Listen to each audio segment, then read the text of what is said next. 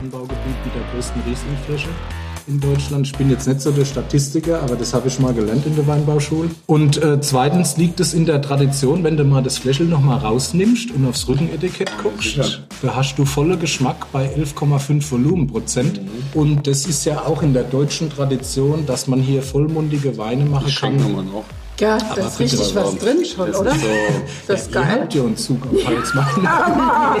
das hier ist nichts für Feiglinge. hallo bei Born to be Wine. Ich bin's mal wieder, Denise. Tja, und diesmal haben Philipp Wittmann von Weingut Wittmann aus dem rheinhessischen Westhofen und ich Besuch aus der Pfalz. Denn Philipp Kuhn aus Laumersheim ist in the house. Er hat es geschafft, das Weingut Philipp Kuhn, das eigentlich nach seinem Vater benannt ist, zu einem international gefeierten Top-Betrieb zu formen. Tja, welche Hürden er dabei zu nehmen hatte und warum er mit Jesus gern mal ein Glas Wein trinken würde, das erfahrt ihr gleich, denn die Sendung, die ist voll im Eins. Mega unterhaltsam. Am besten ihr genießt sie mit einem guten Glas Wein. Ich sag mal, zum Wohl, die Pfalz. Ich würde ja auch mal mit euch anstoßen, aber es ist yes. gerade irgendwie. Ja, aber wir haben ja noch gar nichts. Ja, genau. Scheitert immer an Kleinigkeiten. Geduld, Geduld. Ein junger Riesling. Uhu. Ist das jetzt dein Gutswein? Das ist mein Gutswein. Hast du nicht gesagt, wie dein Papa sagt, du bringst nur was mit, um... Ja, aber wie so oft im Leben habe ich mich dann gegen meinen Papa doch durchgesetzt. Ja. Natürlich hätte er gesagt, so, buh, jetzt bist du im Fernsehen, jetzt bringst du mal was Gescheites mit. aber ich hatte heute so einen stressigen Tag. Da hast du gedacht, wir brauchen mal was zum Löschen. Von früh morgens und dann, ich habe was für den Dusch gebraucht. Und da der Pilser Weihnacht als Grundnahrungsmittel sieht, es einen Gutsriesling. Hervorragend. Cheers. Zum, Cheers zum Wohl. zum Wohl. Vor allem jetzt mit der Pfälzer Leberwurst. Ne? Das ist ja, also da muss ich sagen, Philipp, das ist mal ein Gast, der hat richtig was zu essen mitgebracht. Das haben wir noch nicht erlebt. Also es hier, ist oder? halt wirklich schade, dass man das im Video nicht erriechen kann. Ja. Der ganze Tisch ist quasi ein Feuerwerk an Pfälzer Wurstspezialitäten. ich hoffe, die Weine kommen durch. Manche sagen, das wäre auch meine Taktik. Der bringt Leberwurst mit, um von seinen Weine abzulenken, weil die so wenig Aroma die haben. Wahrscheinlich genau, die wahrscheinlich genau abgestimmt. Ganz das ist genau abgestimmt, ja genau. Also wenn wir schon am Etikett sind, auch im Übrigen vegan und Fan Green zertifiziert. Ja. Bei 11,5 Volumenprozent. Das eine schließt ja das Fängt andere nicht aus. zusammen ursächlich, oder? Ja gut, und, das muss man ergründen. Okay. Und siehe da, in zwei Jahren kommt auch äh, das Biosiegel noch dazu. Mhm. CO2-neutrales Produkt kommt auch noch dazu. Und dann kommt dummerweise ja noch die Nährwerttabelle der EU dazu. Also kurzum, ich muss mein Rückenetikett so groß machen, dass es fast größer so ausklappbar. ist. Wie, wie das Ortseingangsschild von Laumersheim. Ja. Also Nur noch Magnumflasche oder? Oder Magnumflasche. Ja, geil. Das ist ja, ja ganz Wahnsinn. Nee, aber man braucht heutzutage solche Rechtfertigungen leider, muss man sagen. Äh, Weineinkauf wird leider zusehends anonymer. Weinfachhandlungen äh, werden zusehends rar, also auch noch mit Fachpersonal, mhm. leider sehr rar. Auch alteingesessene Betriebe haben da wirklich Nachfolgeprobleme. Und was willst du da machen? Ja, da fehlt es dann an der Beratung und an der Information. Mhm. Es kommen auch zusehends leider weniger Weingüter auf den Hof gefahren. Das war bei uns früher immer gang und gäbe und die Leute werden bequemer. Aber sie wollen trotzdem nicht die Katze im Sack kaufen, sondern schauen halt auf dem Rückenetikett nach. Sie kennen die Headbrand, ja, Philipp Kuhn, das mag vielleicht bekannt sein, Wittmann sowieso. Und dann gucken sie aber so im Kleingedruckte. Mensch, was kann er dann? Ja, gute Weine. Aber ich will ja auch irgendwie was, was tiefer reingeht, ja. Und ähm, deswegen ist es schon dann irgendwo wichtig, ja. Was mit dir? Was steht denn, was muss denn da alles drauf? Vegan steht auch drauf? Steht nicht drauf, aber ist es. Ist ähm, es. Also ich neige dazu, immer weniger drauf zu schreiben. aber ich kann Philipps Argumentation total folgen. Ich sehe es ein bisschen unter dem selbstbewussten Aspekt, wenn jemand eine Flasche Wittmann kauft, dann will er die auch haben und nicht zufällig greifen. Was aber für einen Kuhn genauso gilt. Also insofern, ob du jetzt die Labels wirklich brauchst, das Argument ist für den unbedarften Käufer wahrscheinlich hundertprozentig richtig. Aber ich gehe davon aus, bei dir wird es ähnlich über uns sein. Es ist eine Fangemeinde, die einfach ganz gezielt Kuhnwein kauft. Ja, und man setzt auch voraus. Also ich meine auch gerade der ökologische Anbau, dass man sich Gedanken macht um sein Erbe und das Kulturgut Boden und die Reben, das ist eine Selbstverständlichkeit. Schon wird letztendlich ja auch der Wein nicht so schmecken. Ja. Und das ist eine Grundvoraussetzung. Aber da leider doch zusehends Leute sich weniger informieren und auch zu sehr geblendet werden durch manche Marken, wo am Ende das gar nicht halten, was sie versprechen. Mhm. Ja, also diese ganzen Marken-Junkies und das, äh, das geht mir ein bisschen auf den Sack, ja. Und da will ich auch äh, dann zeigen, pass auf, das ist nicht leeres Geschwätz, was der da macht, sondern ich zeige sogar mit offiziellen Zertifizierungen, mit Logos. Das ist beileibe du auch nicht so ein bisschen um so den Mantel aufmachen und sagen, gucke, so wie in der Sesamstraße früher. Ja, der hat ja die andere Seite aber auch Rolex. du wolle Rolex. Aber wir haben ja heute ein bisschen was zu tun, das mal Ja, ja, ja. Oh Gott, guck mal, jetzt warte doch mal. Ich, A, habe ich jetzt noch einen riesen Dosch, deswegen habe ich einen extra Das war mir klar, er macht wieder alles durcheinander. Er will immer mit der Tür ins müssen Haus wir die. Leertrinke wahrscheinlich. Dann brauche ich auch Ja, so komm, Wurstebrot. ich krieg- ich krieg du. da noch einen Schluck. Okay, Nee, noch zwei, drei Worte, das darf Ja, bitte, sein. natürlich, Also, natürlich. Man gibt mir dann immer ein Signal, wenn ich den nächsten Wein bringe. Ich habe auf der Herfahrt habe ich zu ihm gesagt, Mensch, das ist der Thomas Gottschalk der Weinmoderation. Wenn die, Hier, wenn meinst du, bitte? Ja, Ja? ihn, ja. Ja. Wenn das ZDF sowas hätte. Ja, das da- wäre der also Hammer. Dann wird das Format kommt wieder ganz groß raus. Bei ihm die Promis auf der Couch, da wird der Hunziger mal ein bisschen und dann läuft die Kiste wieder. Da haben Ich die krieg auch ein wieder bisschen Angst gerade, aber Macht der Riesling und der, und der Duft von der Leberwurst, das sind so ein bisschen die Gehirnwindung. So. Also zwei, drei Worte. Ja. Das ist, wir haben ja äh, relativ großzügiges Einzugsgebiet äh, von unseren Weinbergen. Klar ist die Homebase Laumersheim, das macht bestimmt 75 Prozent aus, ja, von der gesamten Betriebsfläche mit den umliegenden Gemeinden Großkalbach und Dirmstein, also typisch Nordpfalz. Und wir gehen aber weiter auch nach Kaltstadt, das ist an der Hartrand, und gehen auch zur letzten Enklave, wo man sich quasi das Land mit Rheinhessen auch teilt, das ist Zellertal. Und natürlich jedes Stückchen Land hat äh, seine Bodenanteile da mit drin und die verschiedenen Terroirs. Und hier haben wir dann Quarzsand drin, wir haben auch Kies drin, wir haben Löss drin und wir haben diesen fundamentale Kalkstein, der sich bis weit nach Rheinhessen reinsteckt. Und das ist dieses Konglomerat von diesen verschiedenen Parzellen.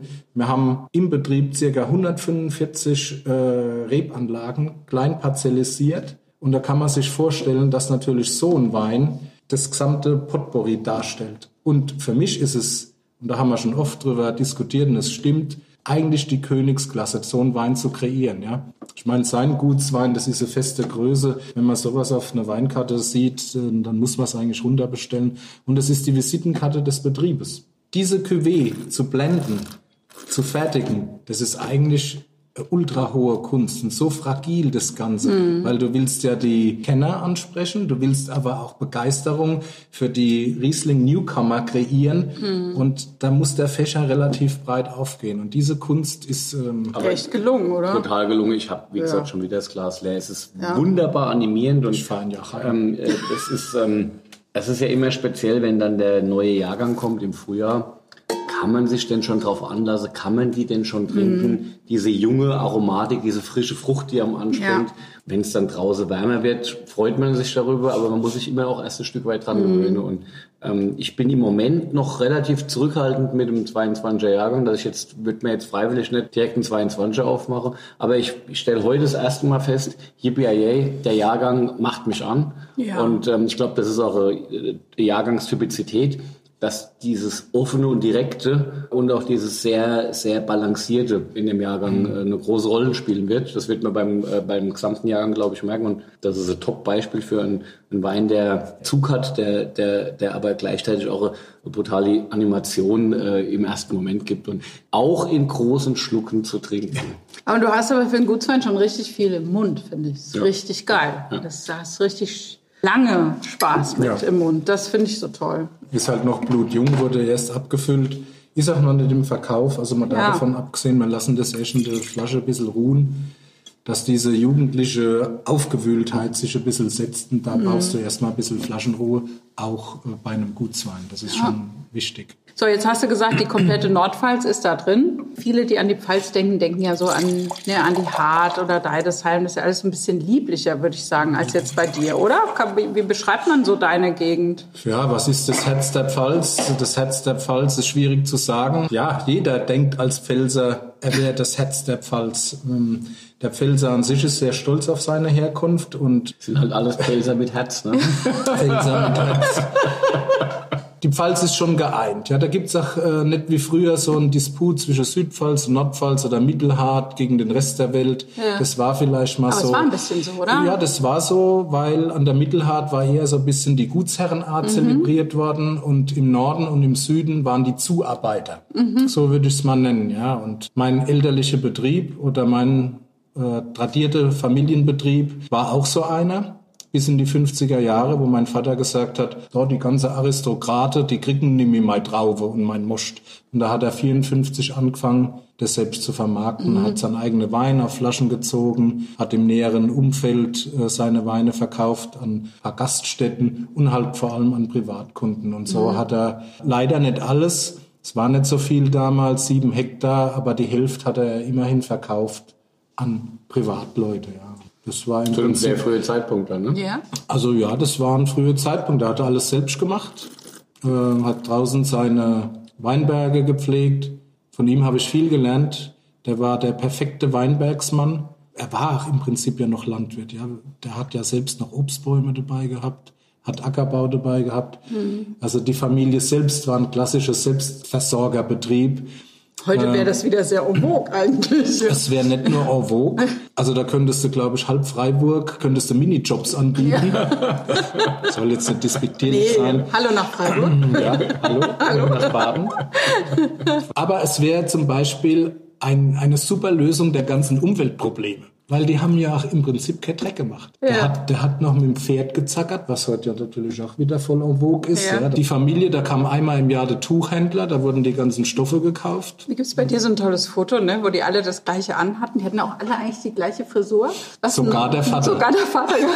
Also der war, der war wirklich eine arme Seele, weil muss schon- er, das muss schon weil speziell er, gewesen das war schon, Ein Mädchen, das war ein Junge. Genau, das sagst du, Ja. Denise. Also neun Mädels und er war der einzigste Bub. Ja. Und der war der drittletzte, wo geboren wurde. Und auch die Haare so. Also der hat schon ein Martyrium erleiden müssen. warte, das klingt nach Kommune. Oder nach klassischer 60er katholischer. Familie. Also, nee, meine Großmutter, die hatte zehn Kinder. Ja, er war der einzigste Junge. Und natürlich war dann er quasi der Thronfolger für die Landwirtschaft und hat es dann auch übernommen. Mir hat er immer gesagt, er wäre ja gern Metzger geworden. Deswegen steht da die, die Leberwurst. Weil der Vater meiner Großmutter, der hatte im Dorf die ortsansässige Metzgerei. Und da war er immer beim Onkel Alois, wie er gesagt hat, in der Wurstküche. Und das hat ihn beeindruckt. Und ich weiß auch nie vergessen, im Kelterhaus, da hat er als Hasen hängen gehabt, so Feldhasen, die hat er als abgezogen. Ich werde nie dieses Geräusch vergessen, so ritt, ritt, ritt, wie wenn du so Klettverschlüsse öffnest. Alle Ja, Veganer dann- sind jetzt raus. Und dann gab's halt äh, den nächsten Tag, den hat er dann eingelegt in Rotwein. Und dann gab's dann den nächsten Tag Haas. Ja, natürlich, da hast du dann auf ein paar Schrotkugle draufgebissen. Und das ist der Ursprung für die Marke, die jetzt der H.O. Spanier hat, oder? Ich glaube, das Der ist der Haas. Haas. Der Haas. ich glaube, der HO schießt Achmed Schrot. Liebe Grüße an Hauspahn, ja? Hallo. Das ist Hallo? übrigens waffenscheinpflichtig, wenn der Philipp und der H.O. zusammenkommen. Ja. Wenn die dann beide im tiefen Dialekt anfangen, sich gegenseitig hochzuschaukeln. Ach, komm. Das ist äh, kaum zu. Also hier toppen. hat der HO schon Hochdeutsch gesprochen. Ja, der kann. Der kann, wenn er will. Geht's eigentlich vom Dialekt? Total. Also es ist okay. Ja. Man versteht dich gut, ist alles Wenn gut. nicht, macht ihr das einfach mit Untertiteln. Ja, voll. Ganze Sendung mit Untertiteln. Untertitel. Was ähm, haben wir denn im Glas? Genau. Äh, Oh. Kirschgarten, großes Gewächs, also wir steigen gleich Mhm. äh, in die Spitze. Kirschgarten ist Laumersheim und ist einer der Klassiker von dir äh, Genau. im Riesling-Sortiment. Ne? Ja, genau. Ja, 21, also der ganz junge Frische.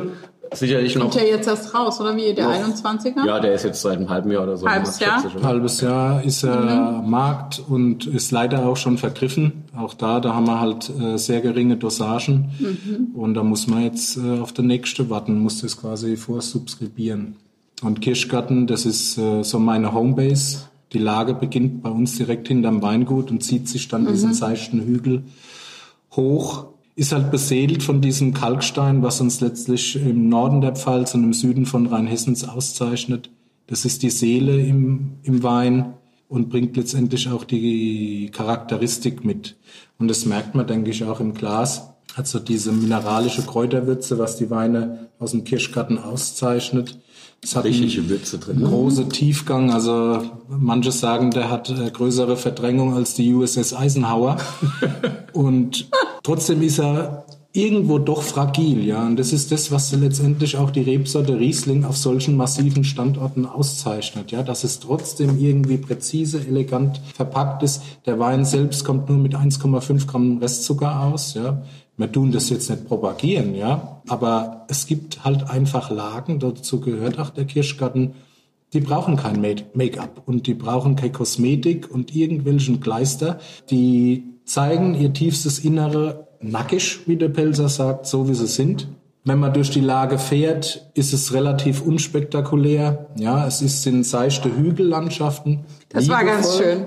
schön. Das muss ich mal reingrätschen. Ja, okay. Das war ganz schön, weil ich habe gesagt, ah, können wir mal in die Weinberge fahren und so. Und der Philipp so, ja, aber nee, komm, wir gehen jetzt hier, wollen wir hier nochmal so, So, diese, so unterschiedlich kann es sein, oder? genau. Und so an der Mosel, ja, natürlich so. Und er war so ein bisschen, ja, das können wir schon machen, aber so richtig spektakulär. Und komm, ich zeig dir mal hier den Boden. Ne? Du hast so tolle in der Inothek Die so Bodenprofile. die Bodenprofile. Ne? Da habe ich gesagt, ja, aber das ist doch voll spektakulär. Ja, aber das sieht jetzt halt nicht so spektakulär aus. Ne? So. Ja, ich habe Vergleiche wirklich von dem, an der Mosel gezogen oder Teile von der Nahe, ja, wenn du da irgendwo in Gut Hermannsberg bist Ja. oder beim Olli Haag, es ist schon spektakulär. Ja, Aber egal, guck dir Bordeaux an. Ne, schau dir Bordeaux an, das sind Ja. Kisshaufen. absolut.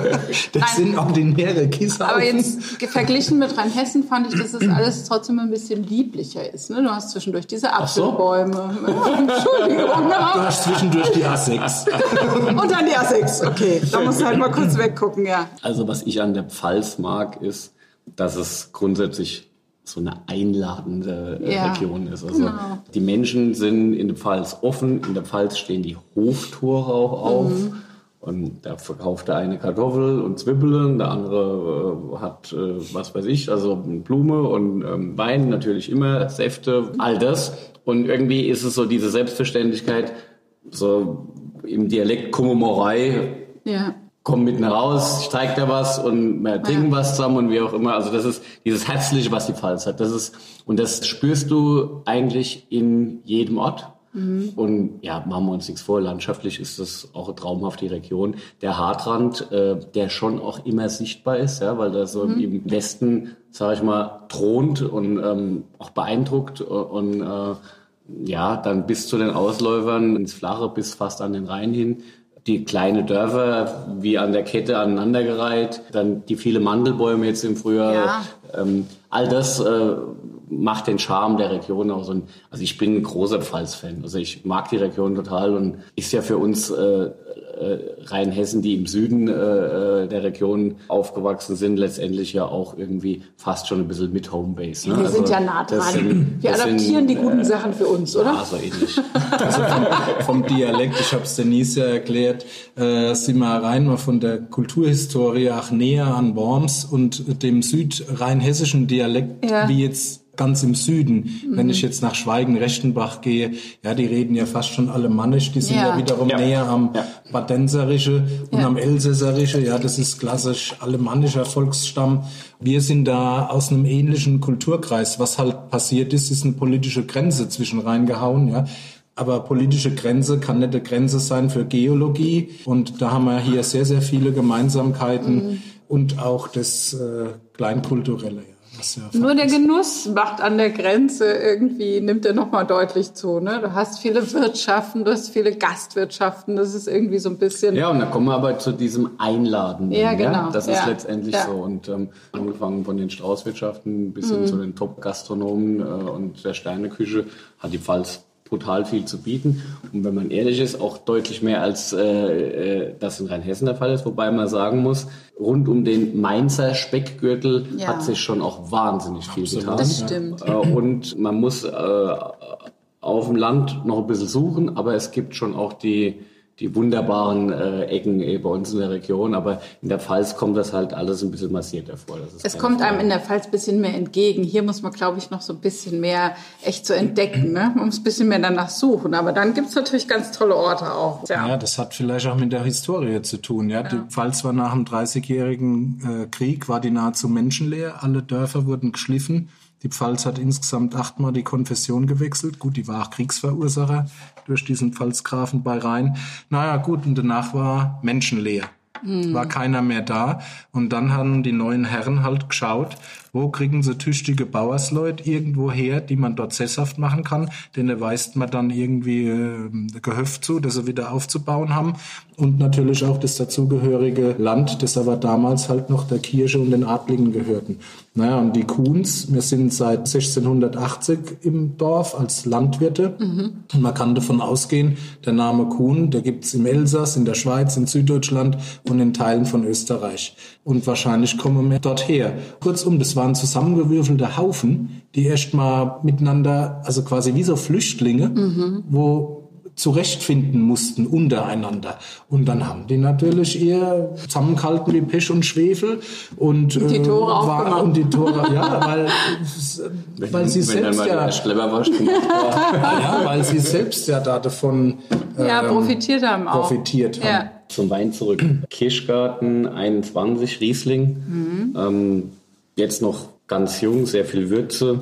Eine sehr schöne Säure, die, glaube ich, wichtig ist, die man beim 21er Jahrgang ja auch immer wieder erwähnen muss, die Kühle, die Frische vom Jahrgang. Dadurch toll balanciert, sehr, sehr, sehr ausgewogen, knalltrocken, ohne dass man es merkt, weil er hat schon noch ein bisschen Speck auf der Rippe. Mhm. Da ist mhm. schon noch so eine schöne Schmackes bisschen drin, ein bisschen, bisschen Cremigkeit drin. Also ein, ein Wein, der auch eine tolle Zukunft haben wird und der natürlich ein junges Baby ist und wir wissen das ja, man muss ja letztendlich äh, immer wieder dann doch auch warten, bis äh, äh die Dinge dann, dann äh, richtig trinkreif sind und ähm, deshalb habe ich auch äh, einen Riesling vom Philipp mitgebracht. Oh, cool. Rheinland. Aus dem eigenen Keller. Und er hat gewartet bei dir und, in meinem Keller? Äh, jawohl, und ich habe jetzt, hast aber, jetzt muss ich doch nochmal zurückkommen zu der Nummer, die der Philipp vorhin gesagt hat. Ne? Demnächst bei Wetten, das auf der Couch. Das war jetzt schon eine Hammerüberleitung, oder? Ja, war schon großes Kino, Philipp. Ja, ja, das ist jetzt für mich auch überraschend. 2013 Steinbuckel. Wow. Ah, okay. Oder Starbuckel, wie Starbuckel. Da sind wir durchgefahren mit dem Auto, und, genau. Ähm, ich dachte, das ist irgendwie ganz nett, wenn man wir irgendwie cool. dann auch so mal in die Tiefe gehen, weil der Philipp ist nämlich bei den Riesling-Produzenten äh, der Pfalz seit geraumer Zeit massivst auf dem Radar, allein auch deshalb, weil er unheimlich viel verschiedene große Lagen bewirtschaftet und das eben auch großartig beherrscht, die Her Herkünfte eben herauszuarbeiten. Und Homebase ist, glaube ich, Kirschgarten und Steinbuckel. Äh, und Steinbuckel. Das sind so die, das sind die Ursprünge deiner, deiner, deiner Riesling-Aktivität, glaube ich. Ja, Deshalb habe ich den Steinbuckel mitgenommen. Ich dachte, okay, äh, reden wir über Laumersheim, reden über, über das, was, was es, was, was, was herkommt. Und aber erzähl doch mal, was du, welche andere Riesling-Lagen mittlerweile zum Portfolio gehören. Ich muss so ein bisschen weiter ausholen. Ist gar nicht mal hart. Fühle ich ganz frei. Also unsere Ursprünge oder wie man so künstlerisch sagt, in der frühen Schaffen, Schaffensphase war man eher bekannt äh, für Rotwein. Und da haben wir auch unsere ersten Erfolge gefeiert. Und ähm, dann wurde mir aber so immer von außen rangetragen, ja, Laumersheim mit Rotwein geht das alles wunderbar, das ist sehr warm, äh, für die Pfalz sehr nah am Rhein und da ist auch jetzt nicht so hoch gelegen zarte Hügellandschaft. Für Rotwein geht es, aber Riesling, das können wir eigentlich vergessen. Mhm. Naja, das darf man halt nicht so oft zu mir sagen. Dann wurde ich so von einem persönlichen Ehrgeiz gepackt und ähm, habe das natürlich aus Mangel an anderen Lagen erstmal mit den eigenen probiert. Mhm. Also Steinbuckel und Kirschgarten.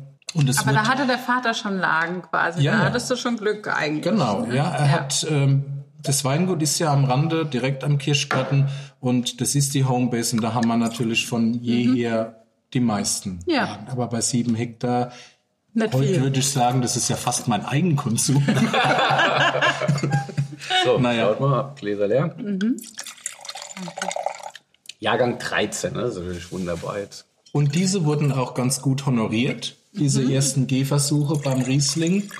Aber es kam immer ein Ja, aber dazu. Ein Ja, aber. Und das hat mich dann auch gefuchst. Und so hatten wir, äh, wie so oft, Glück im Leben. Und uns wurde ein Stück Land im Kaltstadter Saumagen. Okay. Weil der Betrieb hat aufgehört und die Pacht wurde frei. und der Besitzer, den kenne ich. Das ist ein Weinkunde von uns. Der hat aber immer gesagt, bei dem Anna da in Karlstadt, da kannst du nicht trinken. Ja. Und da kam er dann an, hat mir das gesagt, du Philipp, pass auf, da meine Fläche im Saumagen, die werden frei. Hättest du Interesse? Ich glaube, der hat noch nicht mal den Satz ausgesprochen, da habe ich ja gesagt. Hast schon unterschrieben. Den Geldkoffer Und- rübergeschoben. Das ähm, ist ein, ein sehr wichtiger Schritt in der Entwicklung des, des Betriebs, wenn man es Ja. von der Riesling-Seite sieht, weil der Saumagen ist einfach eine sehr honorable Lage mit einer großen äh, Reputation und Anerkennung auch außerhalb Deutschlands. Da haben viele, die ich sehr, sehr schätze, auch dran gearbeitet. Und damit musste ich mich aber auch mit den Granten auch messen. Ja, und es war nimmer unique. Und dann waren die ersten Weine da und das hat sehr vielen Leuten geschmeckt und wurde honoriert und über diese Weine und auch letztendlich dann der Zeller Schwarze Herrgott, wo ja HO äh, der ganzen Lage äh, das Leben überhaupt wieder eingehaucht hat. Müssen wir schon wieder auf eine HO trinken. Wir können immer auf, Auf eine HO Wohl sein. Naja, und über diese großartigen Lagen kamen letztendlich dann auch meine Laumersheimer Rieslingen zu der Würdigung, die sie eigentlich hätten schon vorher verdient.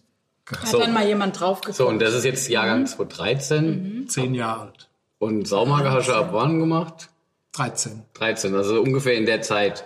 Und da siehst du aber schon, wenn das der Die Handschrift ist der da. Wein, der Wein steht im Glas wie eine Eins, taufrisch, jugendlich, saftig, fruchtig und mineralisch am Gaumen. Das ist saulecker. Als ich den Philipp äh, mal über seine Rieslinglagen interviewt habe, dass er schon ein bisschen, ja, hm, reagiert hat, als ich dann doch irgendwie so äh, gesagt habe, naja, hm, Saumage und das und Zellertal, das ist halt schon dann nochmal andere Liga. Und dann kam direkt äh, ähm, so ein Querboxer, ja, jetzt halte mal, ähm, jetzt aber Kirschgarten, so Steinburg und so weiter, Burg. Und es ist vollkommen richtig, die Weine haben nicht nur ihre Berechtigung, Gerade jetzt, wenn ich jetzt den 13er Steinburg habe, das ist, ein, das ist ein großer trockener Riesling. Das ist ein großer trockener Riesling, der nach zehn Jahren im Glas Danke. wunderschön ist. Ja?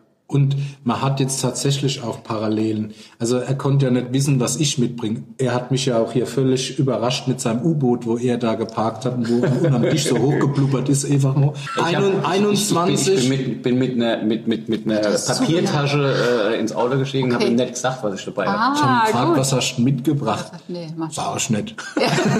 Lass dich überraschen. So, Überraschung gelungen. Und 21 und 13, das sind ja Schwestern im Geiste fast, ja. Vielleicht nicht ganz so krass 21 wie 13, oder doch, man kann es eigentlich vergleichen, weil beide sind wirklich schöne Riesling-Jahrgänge. Und ähm, ich bin ja Rebsorten-Messi. Wir haben wirklich sehr viel Rebsorten, auch internationale Baureihe, vor allem rote. Wir haben 21 keine machen können. Ja, Weil fragen. wenn du kurz vom Polarkreis Weinbau betreibst, so wie wir hier in Deutschland, ja, da funktioniert das halt nicht so einfach. Und dasselbe war im Übrigen auch in aber 13. Hagel. Das Wir muss man dazu Hagel, Das sagen. haben wir als Oder okay. Bonbon noch oben drauf gekriegt. Und 13 haben wir das auch nicht machen können. Wir konnten nicht von Cabernet und Co. Mm. Äh, Rotweine machen. Ja, wir haben alles zu Rosé gemacht, weil das einfach nicht mehr hergibt. Das ist ein super Ich habe Rosé. gerade den neuen Thriller von, von Ellsberg gelesen, Celsius, wo es eben um diese Klimaveränderungen geht und dann auch um das aktive Verschieben der Klimadaten äh, durch die Menschheit. Dann äh, in dem Thriller auch in die Richtung, dass man es auch kälter machen kann. Gruselig. Und wenn man so abhängig ist äh, vom Klima wie wir, Ja. ähm, dass man in 21 schon Dinge nicht machen kann, die in anderen Jahren wunderbar gehen und umgekehrt, das ist schon heiß. Also da kommt noch einiges auf uns zu, wollen wir hoffen, dass es gut geht. Ja, absolut, ja. Deswegen sind ja genügend Bestrebungen da. Man muss doch halt den Hintern hochkriegen. Es ist alles beschwerlich und wird viel Gemotzes sein, aber ohne das wird es auch Ohne nicht das gehen. wird es nicht gehen. Es ist auch teuer, es ist halt so. aber das ohne das wird es nicht gehen. Ich muss hier das nochmal genießen. Also den gerade. heben wir uns noch, wenn die Show rum ist, für den Schluss auf, ich glaube, also Mit so Ja, einem, die mit so einem. Leberwurstbrot. ja. mit einem Leberwurstbrot. Ja. Also das ist eine groß, großartige Idee, Überraschung gelungen. Ich habe ihn schon ganz, ganz lang, wirklich ganz, ganz lang nicht mehr probiert. Ah, ja. okay, wie cool. Wie ist das jetzt für dich? Ja, ähm, Ja, wenn du jetzt so einen gelungenen Wein von dir aus den Frühjahr, kann man das sagen? Ja Frühjahr, das stimmt ja auch nicht, 92 Wenn man angefangen. guckt dann an, da, Ja, hat ich er- wollte ja jetzt da hat er schon 10, 15 Jahre Wein gemacht zu der Zeit. Ja, Ja, also ich mach- 92 hast du angefangen, Genau. ja. So früh. Halleluja. Ich mache das der 22er. Das ist eine andere Generation wie ich, ne? bei mir war es ja viel später. Okay, wollen wir gerade, aber wir haben wollen wir noch mal drüber sprechen, wie alt ihr so Nein, seid? wollen wir nicht. Das Alter kommt jetzt hier nicht auf den Tisch. Nee, aber ihr seht beide super aus, habe ich das euch heute schon Boah, gesagt, Wahnsinn. oder? Das ist ein, schöner Tag heute, muss ich der, der Streber macht aber halt noch Sport, da habe ich gar keine Zeit mehr. Ja, komm, ja, komm, du bist doch fit. Aber nochmal zurück. 92 bist du eingestiegen, Ja. direkt eigentlich nach dem Abitur. Mhm. Da hast du eigentlich alle Flausen im Kopf aufgesteckt, Studium aufgesteckt, alles aufgesteckt Musste und direkt ich, in Betrieb. leider muss ich hätte ich hätte wirklich liebend gern studiert, aber mein Papa der ist krank geworden Mhm. und äh, dann hat hat auch noch die Bundeswehr an die Tür geklopft leider ja und wenn du halt irgendeinen Smiley in deiner Akte hinten dran hast, kommst du auch nicht mehr raus ja, mit sämtlichen Attesten der Welt. Andere, die sind wegen eingewachsenen Nasenhaare vom Vater rausgekommen. mein Vater war kurz vom Herzinfarkt gestanden mit so einer Akte. Den braucht man. Also, Da Okay. bin ich dann auch noch hin. Das Gute war, ich war Fahrer vom Bataillonskommandeur. Ja, und habe den überall durch die ganze Republik zu Beerdigungen, Festivals. gut unterhalten, oder? Ich habe den Mann gut unterhalten, das hat er auch sehr geschätzt. Er hat dann immer auch gefragt, so, äh, Pionier, wie geht's Ihrem Vater? Und ich so, oh, Herr Generalmajor, das sieht nicht gut aus. Jedenfalls hat der dann irgendwann gesagt, Sie sind ein netter Kerl, Sie haben mich immer gut gefahren, Sie checken morgen aus. Und da hatte ich nur neun Monate von meinem Grundwehrdienst rum. Okay. Ja? Also er hat mir drei Monate geschenkt, wobei ich hatte keinen Tag Urlaub genommen. Das hat er mir auch gesagt. Sie haben keinen Urlaub genommen. Sie werden auch keinen Abschiedssold bekommen und Sie müssen dann zwangsläufig auch nicht zu Reservediensten und hat gelacht. Ich so, Herr Generalmajor, das nehme ich dankend in Kauf. Ich weiß es zu schätzen. Der nächste Tag stand bei dem im Büro, ach, zwei Kiste Wein. Ich habe meinen Seesack geschnürt und bin heim. Und dann bist du aber Geisenheim, hast du trotzdem irgendwie mitgenommen, mehr so Vom. Fun-Faktor. Ja. ja, genau. Ich habe Abendschule gemacht, Geisenheim. Also da war ein sehr guter Freund und er hat dann gesagt, pass auf, das ist schade drum, aber ich halte dich, was die Partys betrifft und die Festivitäten auf dem Laufenden. Und dann bin ich da immer hingefahren und habe mir die spaßige Komponente von Geisenheim mitgenommen und nicht diese Lernkomponente. Gut, aber da lernt man ja am meisten, wie man so schön sagt, oder? Ja, unbedingt. Also ähm, das ist, glaube ich, auch heute noch so, dass äh, all das, was da so außerhalb der Vorlesungszeiten passiert, mit das Aufregendste ist. Ja. Keine ist Frage. oft sehr fruchtbar, ja. Ich hab, Aber ihr habt euch äh, da nicht kennengelernt in der Nee, nee, Zeit. wir haben, wir haben, wir haben, wir haben uns Nee. erst später kennengelernt. Also ich ähm, habe Zivildienst gemacht Okay. Und ich habe Pfälzer Zwiebeln geerntet als Zivil, äh, Okay. weil ich nämlich äh, ähm, beim Pfarramt Kirche und Dorf als Zivildienstleister beschäftigt war, der, In aus, der ausschließlich in der Landwirtschaft in Rheinhessen und der Pfalz tätig war. Überall da, wo in einem Betrieb ein Betriebsleiter gefehlt hat, Mhm. sei es im Ackerbau oder aber auch im Weinbau. Weinbau war natürlich immer die sympathische Variante, aber wie gesagt, ich habe auch Zwiebeln ausgemacht. Das war ein, ein, ein anstrengendes Jahr. Du warst oft irgendwie auf dich allein gestellt, hast da irgendwie in einem fremden Betrieb halt irgendeinen Job gemacht. Aber ich habe relativ viel Überstunden gemacht und habe mir das dann so zum Beispiel erarbeitet, dass ich dann irgendwie, wenn wichtige Weinfeste waren, hatte ich die immer komplett frei. Cool. Insofern war es auch ein ähm, ja, intensives Jahr. Also das war dann vor Geisenheim gewesen. Okay, verstehe. Wir haben uns äh, kennengelernt, äh, das habe ich sehr geschätzt auf der Message in a Bottle Partys. Also das war legendär, ja. Und da hattet ihr tatsächlich so Groupies wie mich an der Backe aus der Pfalz. Nee, das war großartig und es war so Aufbruchstimmung und es so ein das gemeinsame Suchen. Du hattest damals äh, die Kooperation mit dem Jochen Schmidt äh, und Axel Neis. Und mit Axel Neis. Die junge Pfalz. Die junge genau. Pfalz. Habt ihr das nicht heute noch auf der Prowein? Ist Wir das nicht sind mehr seit diese? 98 wie Pech und Schwefel auf der Prowein. Uns bringen keine Verbände oder sonstige Dinge auseinander. Wir haben gemeinsam Spaß. Wir haben das Ding gemeinsam aufgebaut. Wir haben am Anfang unsere eigenen Stände gebaut. Wir haben sie über einen Schreinerkollege zugesägt. Wir haben sie mit Raufasertapete geschmiert. Das hat doch alles damals schon eine Schweinegeld gekostet, das wir gar nicht hatten. Dann haben wir gesagt, wir bauen unseren Messestand selbst. also, der Pfälzer suchte immer nach praktischen Lösungen. Dann haben wir Mobiliar von zu Hause mitgenommen. Wir haben Fässer von zu Hause mitgenommen, Zypressen und haben das liebevoll nett eingerichtet. Haben im ersten Jahr im LKW vom Jochen übernachtet. Das war 98. und wie so Camper von so Esbit-Kocher irgendwie Salami-Sub. und ganz cleverer Schachzug von mir war, mit der Messe Düsseldorf unseren Platz auszumachen direkt an der Toilette. Weil meine Credo war, uns kennt kein Schwein. Ja. Aber auf Ans die Toilette Da müssen sie an uns vorbei. Und dann haben wir wirklich auf dem Stand, auf dem, auf dem Gang standen, wie so eine Kaltakquise, Drückerbande. Und dann so, wollen sie hier mal tolle Pfälzer Wein und so, ja. Und das fanden die dann cool, ja. Also ganz banal, aber uns kannte ja auch niemand. Ich habe ja Vorstopperqualität. Ich kann dahin gehen, wo es weh tut. Wieder beeindruckend. Qualität. 2013, again. again. Das wäre dann quasi ein Rheinhessen-Pendant zum Steinbuckel. Das ist Aulerde 2013 von uns. Ich freue mich immer, wenn du Aulerde mitbringst. Ne? Du weißt das. Ja, das ist ähm, Wie Aulerde. Einer der, der mächtigen Vertreter im Hause Wittmann. Ich mag's auch, weil ich komme von der Seite und der Pfalzvergleich, der ist natürlich da. Die Aulerde ist sicherlich die, die pfälzigste unserer äh, vier großen Lagen, weil sie einfach mit der Saftigkeit, mit der Frucht, mit den gelben Aromen glänzt und auch so ein bisschen was zart-tropisches reinkommt. Und jetzt ist 13 natürlich auch hier eher ein schlanke, kühle Vertreter und dennoch ist ein bisschen Speck auf der Rippe da. Also ähnlich wie beim Steinbuckel. Ich finde, die beiden Weine korrespondieren wunderbar miteinander. Die könntest du jetzt schön äh, nebeneinander stehen haben bei, bei einem Dinner oder so und könntest mit denen spielen. Das ist äh, wäre toll jetzt gerade im Bereich so, was weiß ich, Meeresfrüchte oder, oder so zarte Fischgänge oder so und dazu sowas, das, das äh, wäre Krass, ja. Aber Wahnsinn, ne, wie das Jahr 13 dasteht, als hätte er es gestern abgefüllt. Ja. Und das ist der Punkt, ja, weil da auch viel Gemotze war mit 21 erst am Anfang. Oh, das kannst du alles vergessen, wie das halt so ist, so Vor Ver Verurteilungen von So irgendwelchen 21 Menschen. vom guten Winzer unbedingt die großen Gewächse kaufen. Riesling. Falls man noch was kriegt. Irgendwie. Riesling 21 ist genauso grandios wie 13. Ja. das wird grandios, ist es ja jetzt schon. Wir haben es ja probiert. genau. Ja, sensationell, ja. Aber trotzdem diese Schärfe am Ende, ne? dieser Zug, diese Präzision und das Säurespiel, ja. Es hat ein bisschen Zeit gebraucht, 13, muss man auch zugeben. Aber da ist halt ein altes Naturgesetz zum Tragen gekommen.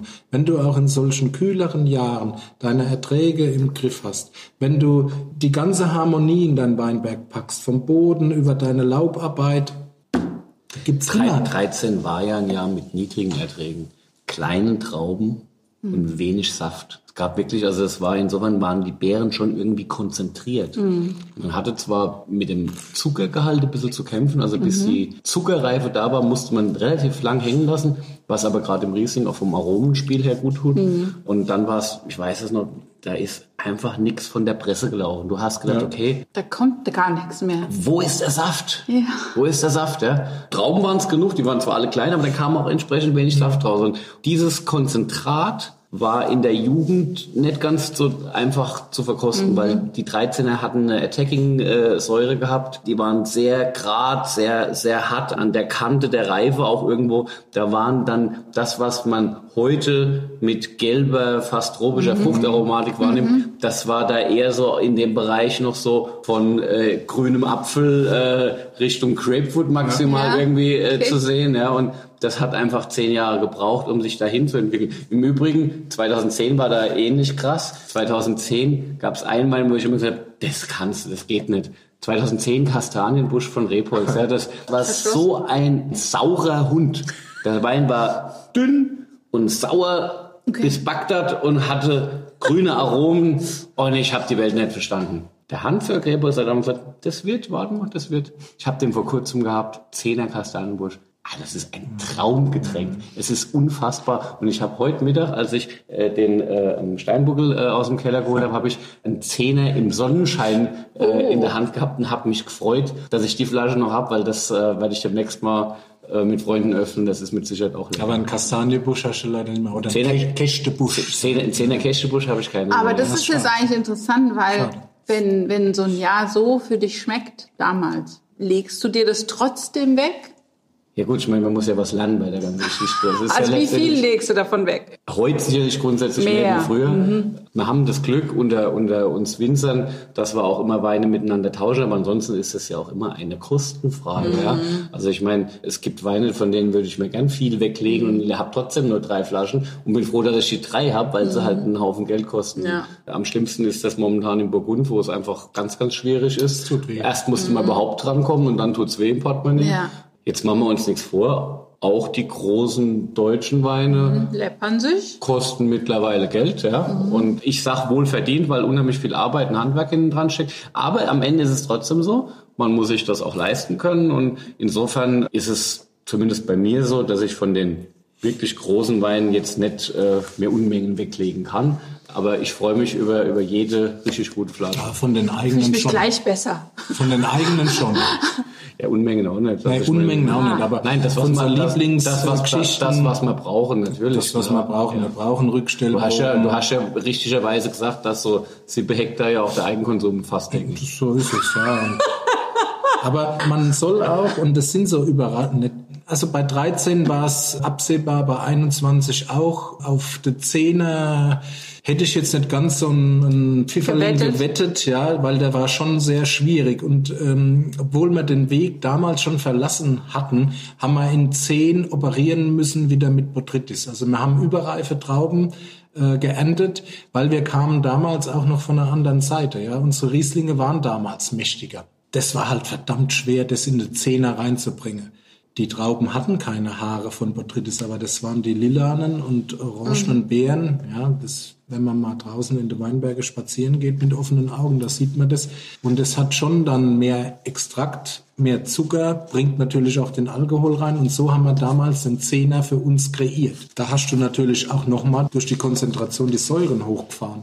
Also die waren Die für eh schon- Laumers, die- die eh schon hoch die waren. eh schon Die eh schon verdammt hoch waren. hoch waren, aber für Laumersheimer Verhältnisse hast du da wirklich, und wir sind ja auch ein bisschen Transmitter und Transporter von Jahrgängen. Ja, das muss auch sein. Ganz wichtig, ganz, also ist mir, ist mir persönlich wahnsinnig wichtig, dass, dass du den Jahrgang im Glas hast. Ja. Das ist eigentlich das, was mich freut. Und auch wenn das jetzt nicht mein Favoritenjahrgang ist, finde ich es wichtig, dass man es schmeckt. Also ich versuche selbst beim Weinmachen nie gegen den Jahrgang zu arbeiten nach dem Motto, ich will einen komplett in eine andere Richtung biegen, sondern ich versuche vielleicht ein bisschen zu beeinflussen, dass Dinge, die ich nicht so mag, nicht so krass ausfallen. Aber dass der Jahrgang sich in der Flasche, im Glas zeigen soll, ist, ist wahnsinnig Das wollen wichtig. ja die Kenner. Die Kenner suchen ja auch die Jahrgangsunterschiede. Dass sie dann am Ende vielleicht bestätigt sind, das war ein Underdog, so wie in Bordeaux. Jeder Ja. hat 2000 gekauft, der 2.1er, der brillant war, Ja. ist so hinten runtergefallen. Gott sei Dank auch preislich, weil ich habe viel 2001er Bordeaux gekauft. Und die waren gut. Ja. 2-1 Ja, ja, 2-1 gut. Bordeaux ist Da super. habe ich mir einen Haufen Magnum gekauft. Das ist heute Gold Das wert. ist super. Nee, das ist super. Oh, genial. Dann pfeife ich doch auf diesen Ja. 2000er, wo durchgehypt wurde.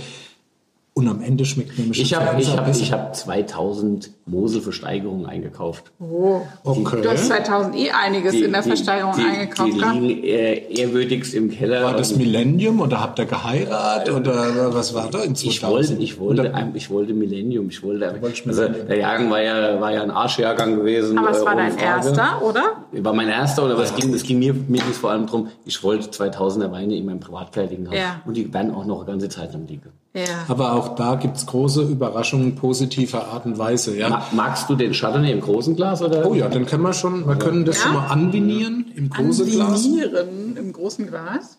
Das war mein erster Hochdeutschversuch. ich weiß gar nicht, ob es das Wort anvinieren gibt. Ich lobe es sehr, ich lobe es sehr, Philipp.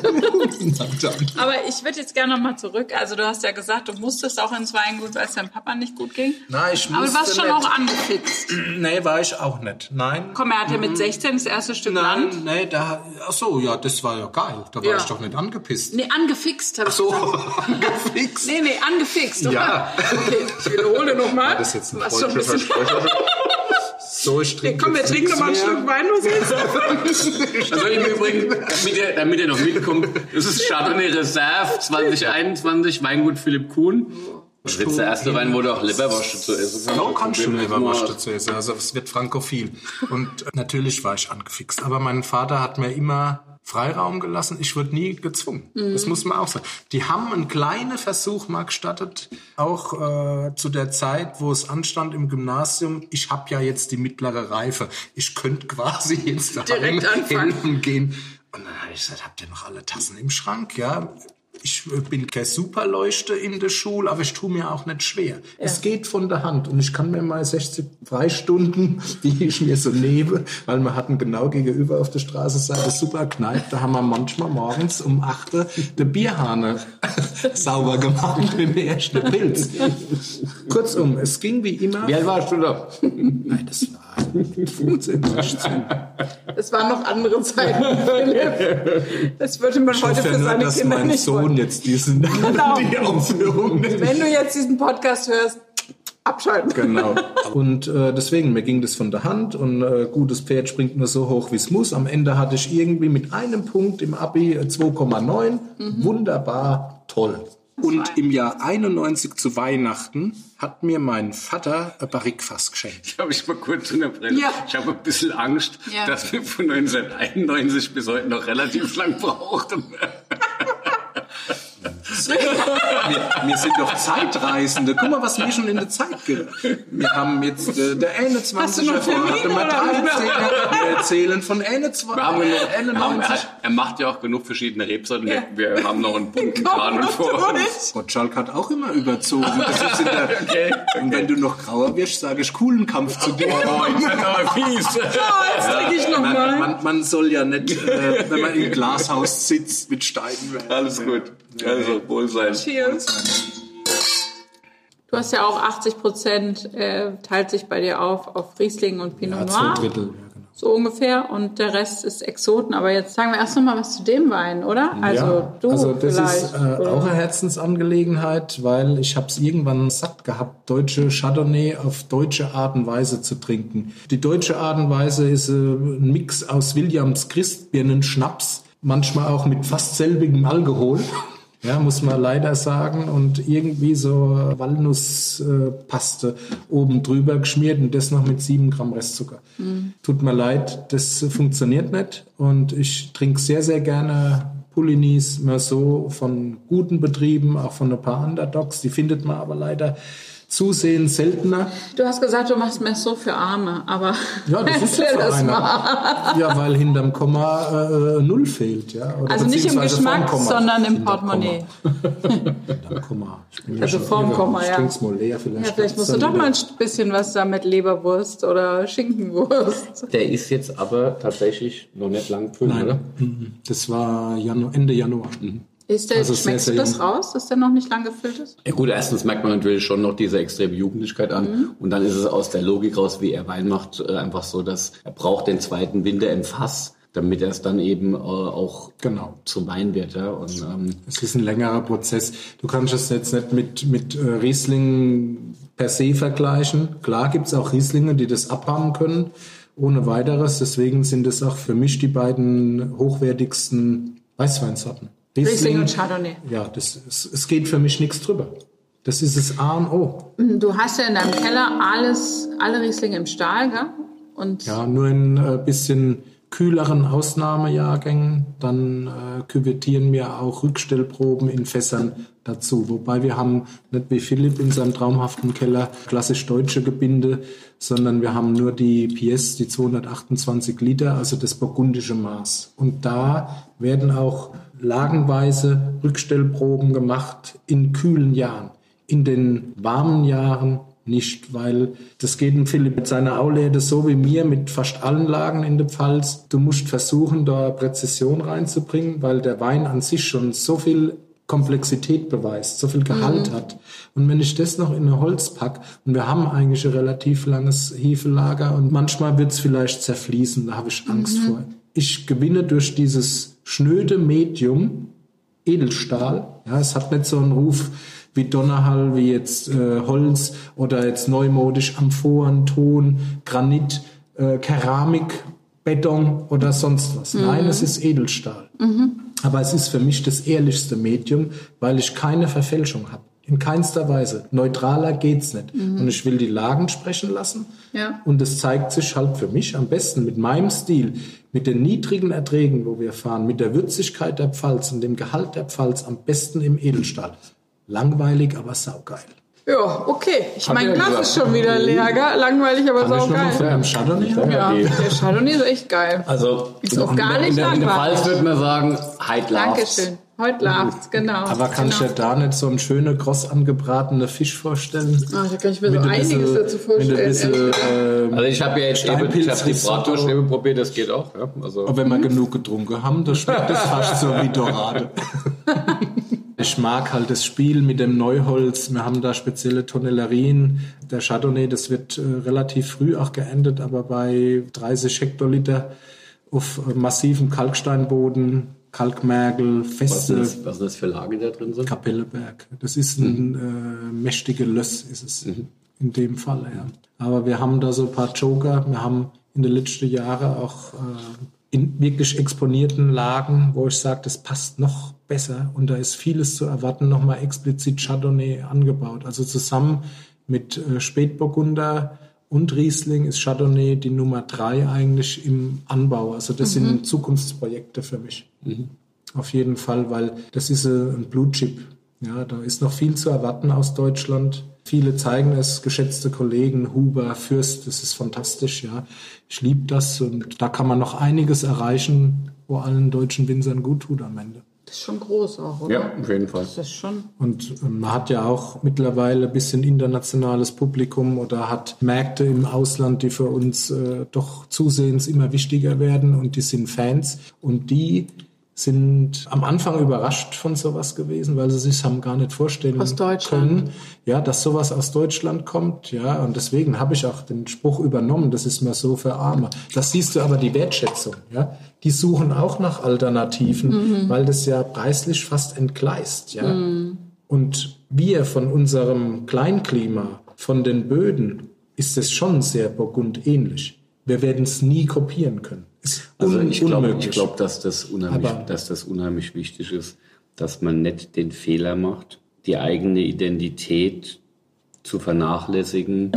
das gibt Bei uns die einer, Na bei, Natur bei, schon bei, vor. bei einer Rebsorte, die woanders eben Weltklasse ist. Aber es ist natürlich toll, wenn man Pfälzer, auch einen Chardonnay Pfäl- macht, der Welt, Chardonnay auf Weltniveau. und Pfälzer Pinot oder auch hält. ein hessischer Chardonnay oder ein hessischer Wird Pinot immer rein hessischer Chardonnay, Pinot nach Blanc. dem schmecken, wo er herkommt.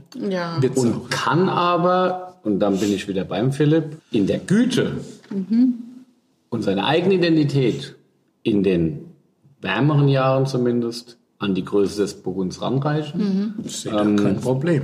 Die Pfalz, die hat Klimadaten, die mit Chardonnay und mit Pinot wunderbar zurechtkommen. Wir in Rheinhessen, sage ich, haben die auch mit zarten Abstrichen. Es gibt ein paar Jahre, wo man es ein bisschen schwerer tut. Ja, und ein paar Lagen, die exponiert sind.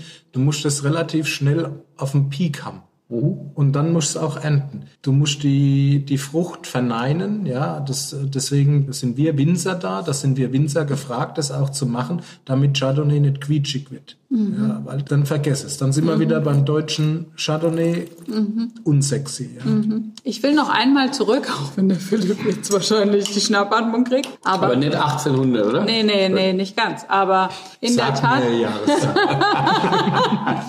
aber in der Tat, wenn wir jetzt darüber sprechen, wie erfolgreich du jetzt auch bist und wie toll die Weine heute sind, aber wie viel Anerkennung sie auch erfahren. Als du damals das Weingut übernommen hast, muss man ja sagen, war es schwierig. Sehr schwierig. Und du hast äh, zu mir was gesagt und da musste ich heute lachen, weil du die Dosenwurst mitgebracht hast. Mhm. Hast gesagt, du musstest am Anfang diese Pfälzer Wurstplatten äh, Weinproben halten, Ja. die dich eigentlich an den Rand dessen Wahnsinns gebracht, des Wahnsinns gebracht haben. Und trotzdem hast du aber in dir ja so ein, so ein Ding gehabt, wo du gesagt hast, aber ich mache das jetzt, ich baue das jetzt auf, ich krieg das hin. weil ich das Geld gebraucht habe. Ja, und da haben wir so Weinproben, kalten, klassische Pfälzer Weinabende. Kann man sowas bei dir heute noch buchen? Ich will mal kommen. Weil dann würde ich auch kommen, fände ich eigentlich Für mal euch, ganz...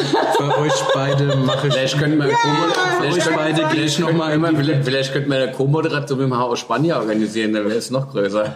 Der ist sowieso eingeladen. Nee, also für euch mache ich das, ja. Da gibt's Wurst und was weiß ich.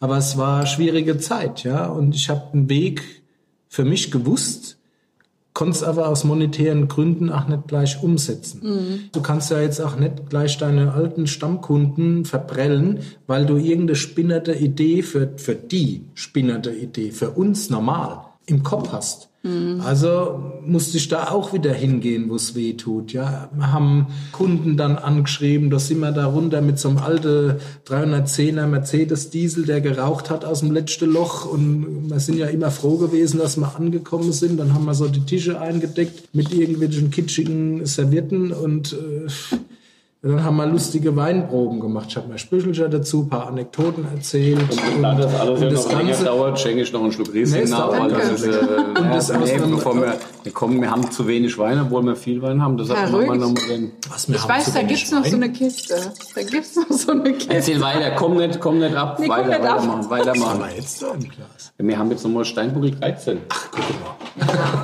Das Du war sagst ja das bis heute, du bist ein Rebsorten-Messi. liebevoll, sag ich das. Ich habe aufgrund äh, dessen, dass der Beruf so anstrengend ist und alle Energie von mir fordert, habe ich leider keine Zeit mehr für andere Hobbys. Ja, dann habe ich mir halt gesagt, da suchst du das Hobby im Beruf. Naheliegend. Aber das ist jetzt nur, dass es gut klingt. Ich war schon früher angefixt auf das. Okay. Ja, das war mit das erste, was wir angebaut haben. Wir haben Chardonnay angebaut. Das war 91. Da hat er sogar die offizielle Zulassung erhalten. Das war die erste internationale Rebsorte, die in Deutschland offiziell in die Rebsortenliste aufgenommen wurde. Wir haben Sauvignon Blanc damals noch im Versuch angepflanzt. Der hat leider seine Zulassung erst 2000 bekommen. Wir haben die internationalen Roten angebaut, wie Merlot, Cabernet Franc, Cabernet Sauvignon. Die haben ihre Zulassung 98 erst bekommen. Die Zulassungen sind aber im Übrigen nur passiert, weil es so ein paar innovative Winzer wie mich gab, Kollegen wie ich und noch ein paar andere. Ich habe es an Lehrlinge weitergetragen, angefixt, die fanden das auch geil. Und ich muss sagen, Cabernet Sauvignon, wo man ja so sieht, das wird doch bei uns nicht reif. Vergiss es, es wird reif. Ich hatte ja damals den Vergleich mit Portugieser. Cabernet hat mich niemals enttäuscht. Portugieser oft, verdammt oft, zu oft. Wir haben nach, das war mit einer der ersten, wo wir dann eliminiert haben. Oder auch Dornfelder. Zu oft Enttäuschungen. Und das waren Gibt es eigentlich das verlässliche- Cuvée Lutmar noch? ja, Was ist denn da drin? das ist unsere Top-Cuvée, die gibt es seit 1997. Das ist eine klassische Bordeaux-Cuvée, aber in der Pfalz gewachsen. Okay. Das hat eher rechtes Ufer. Also der Fokus ist auf Merlot, 60 Prozent, 30 ähm, Cabernet Sauvignon und 10 Prozent Und wieso heißt der so? Weil der Ortsbegründer, jetzt sind wir wieder bei der Geschichte. Ja. Jetzt hast du eine Frage gestellt, Erinnert mich so ein bisschen an SWR 3. Osterwelle, fahre Memphis. Nein, nicht nach Memphis. Okay. ich mal vor. Nein, der Luitmar war ein Stammesfürst, der die Ortschaft Laumersheim gegründet hat. Und äh, da ging das von dem Namen Luitmar zu Luitmaresheim zu Laumersheim. Ja, falsche Eintragungen in irgendwelchen Urkunden. war- Konnten also nicht schreiben. Das war der Gründer der Cousin von Ortschaft. Louis Vuitton. Eher nicht. Der hat, glaube ich, noch die Keule geschwungen. Okay. Ja. Der hat die Ortschaft gegründet als fränkische Siedlung, weil alle Dörfer mit der Endung Heim sind fränkischen Aber Ursprungs. nochmal zurück. Deine Kollegen sagen, du bist als Chef manchmal ein bisschen lax. Was meinen die damit? Weil ich immer von mir ausgehe. Ja, weil Harter ich, Bruch, gell? Aber nach ja, die, ne? die meinen dann oft, ich müsste mehr Chef raushängen lassen. Okay. Aber so bin ich nicht. Ich gehe immer von mir aus und sag, wenn wo was brennt, muss man auch hin und den Brand löschen und nicht so Larifari da irgendwie agieren. Also ich wäre so. Ja. Aber ähm, da muss ich meine äh, Angestellten auch in Schutz nehmen. Die agieren in großen Teilen so auch, äh, wie ich wäre. Und wie ich es dann letztendlich auch erwarte. Also muss ich gar nicht so Chef Musst sein, weil sie das selbst erkennen. Und fast alle, die bei mir im Weingut arbeiten, habe ich ja selbst ausgebildet. Also ich bilde seit im Jahr 95 selbst aus. Da muss man, glaube ich, sich drei, vier Jahre vorher anmelden. Ne? Nö, Nee, geht. nö, ich glaube, du musst nur eine Ausbildung für äh, die ersten Rettungsmaßnahmen machen, Notbeatmung mal, der oder Großklasse ich. Na, bei dir halt muss man sich drei bis vier, du hast so viel Zulauf. Ach so, ja, das, Ja. ja, ja, sicher. Das ist bei ihm Das aber auch nicht anders. Ja, Ja, ja. Da, ähm, klar. Bist du auch so ein etwas laxerer Chef? Nee. Sagt das auch jemand deiner Angestellten? Habe ich schon nie gehört. Nee. Ich weiß nicht, ob es einen Grund hat. Das ist eher so ein Schleifer, der Philipp. Meinst du, das ist ein Schleifer? Nein, Leben nicht. Ja. Das war Spaß. Mach so Druck. Druck dann, wenn er notwendig Ich ist. glaube, dass es bei mir, ich ungeduldig. glaube, dass es, ich bin ungeduldig, Ja. ja. Ich glaube, dass es bei mir zwei Seiten gibt. Ich kann schon auch wahrscheinlich ein bisschen strenger sein und ein bisschen fordernd sein, wenn's, wenn wir nicht vorwärts kommen oder wenn, wenn was nicht funktioniert. Aber mir ist vom Grundsatz her ist auch wahnsinnig wichtig, dass all das, was wir zu Hause machen, dass es im Team funktioniert, dass das ein gemeinsames ist, dass alle miteinander daran Spaß haben, was wir machen. Und ich möchte gern haben, dass meine Mitarbeiter morgens ins Weingut kommen und gut gelaunt sind und Lust auf die Arbeit haben. Genau. Nichtsdestotrotz gebe ich zu, dass ich ungeduldig bin. Und trotzdem, obwohl du die, also, oder was heißt und trotzdem? Du sagst, die deutschen Weine bräuchten eigentlich mal so ein kalifornisches Wunder. Ja, so Judgment of Paris braucht man mal. Ich mache jetzt 30 Jahre, du fast ebenso lang. Wir haben äh, wirklich tolle Betriebe, tolle Weine und da spreche ich auch noch für 26 andere ganz tolle Betriebe, wo großartige Rieslinge, Spätburgunder etc. machen. Trotzdem finde ich der deutsche Wein im Allgemeinen noch ein bisschen underrated. Und wir parken da ein bisschen hinterm Hof irgendwo. Und dann gilt der Appell wirklich an die Journalie, an die, die draußen Meinungen auch machen können, gezielt steuern können. Wir müssen uns nicht mehr verstecken. Und es ist auch nicht aus einem alten Schuldgefühl raus. Wir dürfen ja gar nicht so in der Welt und so. Quatsch. Es ist jetzt wirklich an der Zeit für honorable Lagen oder auch Produzenten, egal wer das ist, ja. Ein Moorstein vom Philipp ist jedes Jahr Bank. Das ist immer. Und da kann man doch auch mal die 100 Punkte. Und für einen Dönhoff, äh, letztes Jahr war mal Stelchen, war mal dran, ja, das ist äh, sehr begrüßenswert, das ist großartig. Von einem H.O. Spanier, von äh, egal wer, ja, Breuer, Egal, aber es geht um trockene, große Rieslinge in der Welt. Und ähm, da bräuchte man noch ein bisschen Support, dass das Ganze greift. Weil manchmal musst du auch über das die Leute geistig ransteuern. Sonst fischen die in ihrem Geiste nach wie vor im Tal der Ahnungslosen und es wird so lapidar abgetan. Ja, das ist ja alles nicht schlecht. Wir sind ja mit dem, was wir erzeugen, auch als Weinland eine Nische. Ja? Andere Weinländer, Spanien voraus, äh, Frankreich, Italien und so weiter, sind ja einfach Länder, die einfach viel, viel mehr Wein auch produzieren. Und das ist für mich auch okay, dass wir eine Nische sind, dass wir was Besonderes sind.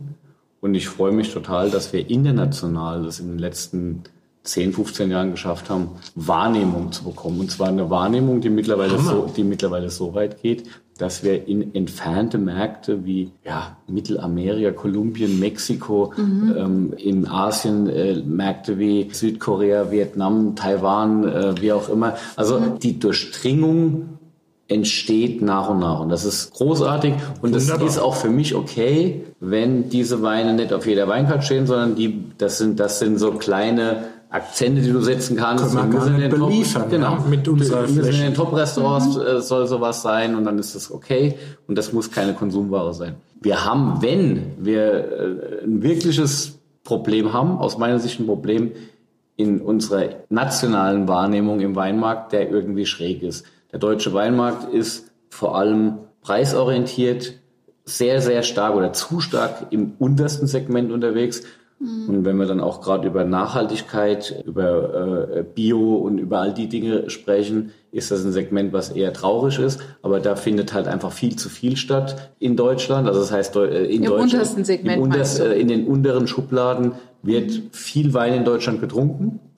Und wir sind so importstark, dass wir einer der wichtigsten Importmärkte äh, für Wein sind für fast alle Länder ja, oder Exportmärkte, weil letztendlich bei uns eine ganz große Offenheit für alles, was es auf der Welt so an Wein gibt, existiert, was ich wunderschön finde. Ich finde es halt nur brutal unlogisch, wieso wir Basismaterial, was wirklich Industrieware ist, aus der ganzen Welt hierher karren müssen, wenn hier auch Basismaterial wächst. Das ist, das ist schlicht unnötig. hinaus. Es wäre, es wäre sinnvoll, dass in dem Segment, in dem es einfach nur um einfache Konsumware geht, man halt auch die heimischen Weine trinken würde. Ja, das Und, und äh, immer dann, wenn es ums Besondere geht, willkommen an die ganze Welt. Alles was gut ist, wunderbar. Und dann okay. lohnt dann lohnt sich auch der weite Weg. Und das ist auch ein Nachhaltigkeitsthema, Ja. weil es macht einfach schlicht und ergreifend keinen Sinn, Millionen von Liter aus der ganzen Welt äh, über den Ozean zu zu schippern. Ja, das ist- und es ist und es ist halt einfach ganz einfache banale Wein, ja. Dann muss man halt gucken, dass man das irgendwie regional äh, irgendwie ersetzt. Und da muss man halt sagen, da sind ganz viele, es macht auch überhaupt keinen Sinn, da jetzt irgendwelche Schuldigen zu suchen, aber da ist ein Missverhältnis da. Kriege ich mal so einen Keks, damit ich mal, oder nee, ich möchte bitte irgendwas Pfälzisches. Würdest du mir mal sowas schmieren hier, so eine... Also dann muss die Denise eigentlich die. Hast du ein Messer? Nee, ich bin ja so weit mal, weg da von allem. eigenes Messer hier. Guck mal, Okay, gut. Pelzer Dose Pelzer Dosen Bratwurst. Okay, per und, Hand, vielen Dank. Und französisch-pfälzisches Baguette. Ach, geil. So. Wir sind ja hier Grenzgänger. Wir sind Grenzgänger so und damit ich ein bisschen Zeit habe zum Schmieren, machen wir jetzt mal die Schnellfragerunde. Da seid ihr nämlich Da hast du doch gar keine. Zeit, wenn du schnell fragen musst. Ja, aber ihr müsst schnell antworten. Das Ach so. ist ja eigentlich so. Oder wie der andere Philipp aus der Pfalz sagt, die Fangfragenrunde. Die Anfragen. Okay, Philipp, mit welchem Wein verführst du deine Frau? Och, das gelingt mit Wein nimmer. da muss schon äh, das komplett Aufgebot. Ach, erzähl mal. Wir gehen jetzt nicht ins Detail. Schade. Ich finde, das ist eine Schnellfragerunde. Die die Aussage war, Du hast doch Termin heute Abend, oder? Irgendwie kommt mir das so vor. Was kannst du gar nicht? Kochen. Leider. Okay. Ich würde es gern können. Ich bewundere alle Köche. Meine Kinder kann ich noch ein bisschen begeistern, indem ich denen der weltbeste Grießbrei koche. Also wo ich Eistehe auch aufschlage und so. Ich kann super geile Wiener Schnitzel machen mit Kalbfleisch und so Und du weiter. kannst nicht kochen? Nee, ich kann aber wirklich nicht kochen. Wir haben hier gemeinsam Silvester gefeiert und da hatte ich ein bisschen im Übereifer zu viel Baguettebrot gekauft und dann habe ich, äh, ich glaube, zehn Stangen über gehabt. Da habe ich meiner Frau gesagt, ich mache davon Serviettenknödel, habe dann die Massen gemacht, habe vier große Dinger da und stand bis nachts um zwei da drin und habe die gerollt und so weiter. Das Problem ist bei mir mit dem Kochen, ein Profikoch, dem geht es so von der Hand. Und ich bin da zu verkopft. Genau das, was ich beim Wein nicht bin, bin ich beim Kochen. Ich denke zu kompliziert. Und deswegen, wenn mir was nicht leicht von der Hand geht, lasse ich es bleiben und überlasse es den Profis. Ich würde es gern können. Ich bewundere die Leute. Nur es mein klingt Mann aber, das also, es klingt das aber nicht schlecht kochen. Ich finde Ja, auch, also, ja, weil Wiener also, Schnitzel ja, und so, also ja, bitte. Gulasch kann ich nicht. Ach, siehst du, Gulasch kann er. Was magst du an Philipp Kuhn? Sein Humor. Das ist eine Granate. Das ist eine Granate, eine ja. Granate. Waffenscheidpflichtig. Mit wem würdest du gerne mal ein Glas Wein trinken? Tot oder lebendig? Ach Gott. Tod auf jeden Fall Jesus. Wir haben sehr viel gemeinsam, glaube ich. Er kann auch aus Wasser Wein machen, so wie ich. und mich würde es halt einfach interessieren, ob der Typ gelebt hat und was er erzählt und was seine Intention war von dem Ganzen, was er da angezettelt hat. Okay. Und lebendig. Ich kann leider nicht gut Englisch, was mir manchmal bei internationalen Weinproben zum Verhängnis wird. Es wird akzeptiert. Am Ende nach fünf Gläsern finden sie es auch cool. authentic, very authentic. Und deswegen muss ich einen Deutschen nehmen. Ja. Und dann würde ich einen Dieter Nur nehmen, weil Ah, cool. ich bin Fan von ihm. Ja. Und äh, ich finde Wegen, seine... wegen, wegen Malen oder wegen? Nein, das Malen war mir jetzt heute äh, neu zugetragen. Nee, wegen seiner ganzen Art. Diese Eloquenz, wo er an den Tag legt, auch bei kritischen Themen und was er alles so hinterleuchtet und wie er suffisant den Menschen, mich eingeschlossen, den Spiegel vorhält. Ist ein sehr schlauer Mann. Ja. Mit dem würde ich gerne mal Und der malt auch? Ja, das ist relativ neu, das, Das Konzept. ist verrückt. Was weiß fast niemand über das Weingut Wittmann? Und worauf bist du da besonders stolz, Philipp? Schmeiß den Kübelwasser um. Ich möchte es nicht verraten. Schnellfragerunde. Ich habe gedacht, das ist jetzt so eine Kunstaffinität. Das hätte jetzt gut gepasst. Ja, aber das ist ja Insidern zumindest bekannt, dass Kunst bei uns eine Rolle spielt. Okay, gut, okay, okay. Nicht nur Weinkunst. Welche Superkraft hättest du gerne und warum? Superkraft. Aus Wasser Wein machen kann ich ja schon. Ich würde gern den Beam haben. Beam wäre auch im Thema Nachhaltigkeit eine ganz große Nummer, weil dann brauchst du nicht so viel Energie mehr. Kommt nicht jetzt so an, wie viel CO2 da verbraucht wird. Ne? Das kann man hochrechnen. nee, Beam wäre, glaube ich, cool. Wobei du gesagt hast, du hast gar keinen Bock, so der Reiseonkel zu sein und so. Ne? Nee, das nicht, aber ich würde gern doch irgendwo schnell von A nach B und ich würde auch nicht gern Personen nur transportieren, sondern auch andere Dinge könnte Ah. man, glaube ich, auch beamen. Und ich glaube, ein Beam wäre eine ganz großartige Erfindung. Ja, das ist natürlich, wenn man andere Sachen auch beamen könnte. Ne? Das Aber es muss Datenschutz sein. Dann hätte ich irgendwelche Leute bei mir im Schlafzimmer, das will auch keiner. Was ist deine erste Erinnerung mit dem Thema Wein, Philipp? Philipp, Philipp, mein Gott, ich komme ganz durcheinander. Alba Longa. What? Das ist eine Rebsorte. Das müsstest du als rebsortenmäßig erkennen, aber du hast ja nur die neue Weltsorten angepflanzt. Alba Longa war eine neue Züchtung, Das Veits Höchheim war die. die ähm, besonders für edelsüße Weine hervorragende ähm, Aromatik hatte und eine ganz krasse, tolle, intensive Säure, weil du, wenn du viel süß hast, brauchst du auch Säure. Also ein Wein, der ausschließlich eigentlich für, für edelsüße Weine geeignet war. Hatten meine Eltern damals im Anbau und das ging so ab Auslese los, war zuckersüß. Und insofern ähm, war Alba Longa auf der Zunge so das erste, was ich mir, glaube ich, merken konnte. Das ist halt einfach so, auch dann dieser Name Alba Longa, die lange Weiße. Klingt das ist so ein bisschen wie ein Porno. Das ist, nein, nein, die lange Weiße heißt das, ist Alba Longa. Und das ist, Können wir äh, näher ran. also, Entschuldigung, wir reden über Wein Das hier. kannst du aber auch unter Rubrik 2, die Geheimnisse in Weingut Wittmann abbuchen. Ich glaube auch, wir kommen dem näher jetzt, Ja, so, kommen weißt du, dem in näher. Kreisen quasi. Ich ja. glaube, an dem Abend erfahren wir auch noch, wo das Bernsteinzimmer ist. Wart's mal ab. Wart's mal ab. Wir haben noch gar nichts zu dem Wein gesagt, apropos Bernsteinzimmer. Oh Mann, ich habe keine Lust mehr. Wie keine Lust mehr. Keine Lust Ding mehr. ist Geil, ihr macht mich fertig hier. Ich habe es vorher schon befürchtet, dass es heute so ausgeht. Also, wir haben jetzt natürlich einen Pinot Noir, die Königsklasse im Weingut Kuhn. Nicht Laumers. nur eine der Könige. Entschuldigung, Entschuldigung. Ich habe ich hab, ich hab tatsächlich heute äh, drüber nachgedacht, wie ich denn, wenn ich denn dazu käme, den Philipp zu beschreiben, was seine Talente sind oder was ihn ausmacht als Winzer. Und dann habe ich gedacht, okay, Philipp ist ein Zehnkämpfer, weil er halt in so vielen verschiedenen Disziplinen extrem gut ist. Pinot Noir, alte Welt, aber nicht äh, deutsche Rebsorten, Riesling. Aber der Zehnkämpfer ist insofern nicht korrekt, weil er schafft es ja in jeder Disziplin ganz vorne mitzuspielen. Und der Zehnkämpfer allgemein hat die Fähigkeit, in so vielen verschiedenen Disziplinen sehr, sehr gute Ergebnisse zu kriegen, aber er kann es nicht, schafft es nicht bis ganz vorne. Insofern ist er dann noch einen Tick weiter. Und ähm, insofern, er hat ja eben auch direkt reingegrätscht. Also, ich, bin, ich bin Gott sei Dank nicht wie Jürgen Hingsend in der Stadtblock hängen geblieben als Zehnkämpfer. Könnte aber schon Das kennt heute keiner mehr. Den kennt heute keiner Also, aber trotzdem, du hast es ja vorhin beschrieben, 1998, Spätburgunder war der Start für das, was heute Philipp Kuhn ist. Das stimmt, ja. Und deshalb äh, reden wir auch über Steinbuckel Pinot Noir heute Abend. 2019, ich weiß inzwischen, abgefüllt ja, aber noch nicht im Verkauf. Das habe ich aus meiner persönlichen Neugier mitgebracht, weil es mich interessiert hat. Ich habe eine Seite-Abfüllung nicht mehr probiert. Also dann gibt's erst in einem Jahr im Verkauf. Und was sagst du jetzt so, wo du es nur jetzt probierst? Ne? Ja, es ist noch sehr jugendlich. Äh, Ich habe für mich selbst gedacht, dass er eine schnellere Entwicklung nimmt, aber es spricht im Prinzip für den Philipp Kuhn-Stil bei Spätburgunder. Die sind halt einfach nicht glatt wie ein Babyarsch, sondern es braucht seine Zeit. Und die Zeit ist auch notwendig. Wir arbeiten da viel mit ganzen Trauben. Alles hochwertigstes äh, französisches Klonmaterial, wo wir schon sehr frühzeitig in den 90er Jahre angebaut haben. 19 war ein hervorragendes Jahr mit großer Perspektive. Also das wird bestimmt ein sehr, sehr großer aus dieser Dekade.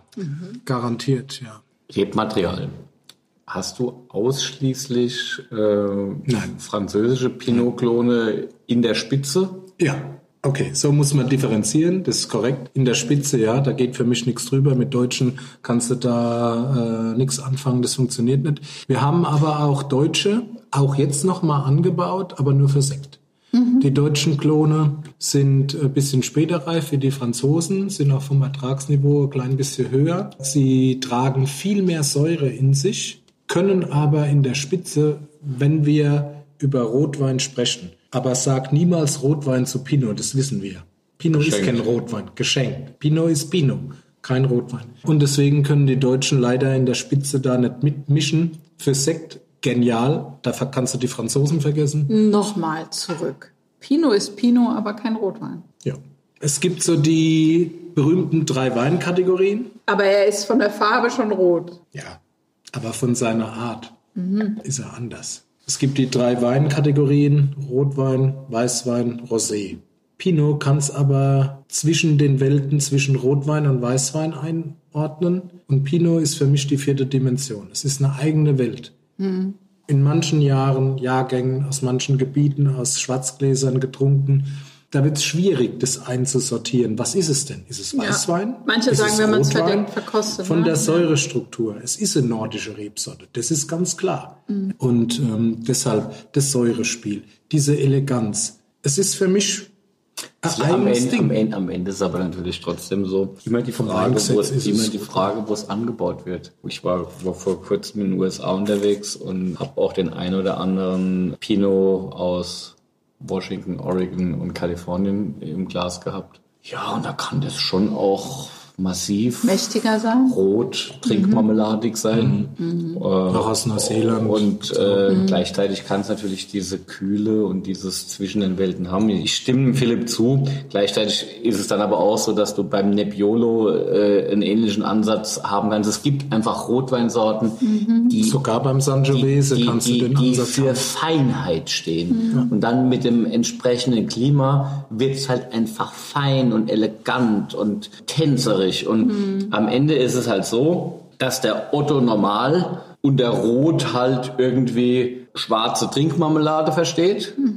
Und äh, anfängt, die Krise zu kriegen, wenn er einen säurebetonten, erfrischenden, fruchtigen, äh, zarten Eindruck von einem Wein hat, wo er doch jetzt eigentlich lieber in ein Stück Holz beißen wollte, was äh, tief schwarz äh, ist und mit Marmelade bestrichen. Und das ist halt letztendlich das, wo man in dem Basisbereich dann die Diskussion führt. Aber klar steht Pinot für die feinsten Rotweine der Welt und dennoch hat er recht mit dem, wie er es sagt. Das ist Definitionssache. Und zu Beginn diese frühe Schaffensphase, auch in Deutschland, auch von anderen Kollegen, da musste man tatsächlich, um die deutschen Konsumenten wieder begei zu begeistern für deutschen Spätburgunder oder wie auch immer, Pinot Noir, da mussten wir Blockbuster herstellen. Das waren tatsächlich Rotweine, also mich eingeschlossen. Ja, das waren mächtige, tief dunkle, äh, auch mit dem Holz sehr freundlich agiert. Ähm, das waren Rotweine. Aber mittlerweile hat sich sogar auch der deutsche Konsument äh, orientiert, angepasst. Man hat es auch ein bisschen selektioniert unter den Konsumenten, unter den Ich Weinkunden. übrigens ganz schön, Entschuldigung, dass ich unterbreche, so wie wir heute, heute sprechen, der deutsche Konsument, stelle ich mir gerade mit so einer Zipfelmütze vor, weil Deutsche Michel oder was. So Schieferhütchen, wie so ein paar Fußballfans. schon heute Nein, ganz schön. Ich muss gestehen, ich habe dieses Klischee heute Abend auch ein paar Mal befeuert. Ja, aber so sind sie ja, Gott sei Dank. Der deutsche Konsument ist schon auch äh, zumindest die Ambitionierten sehr weltoffen und bin dankbar, dass ich hier auch in diesem Land wohnen darf.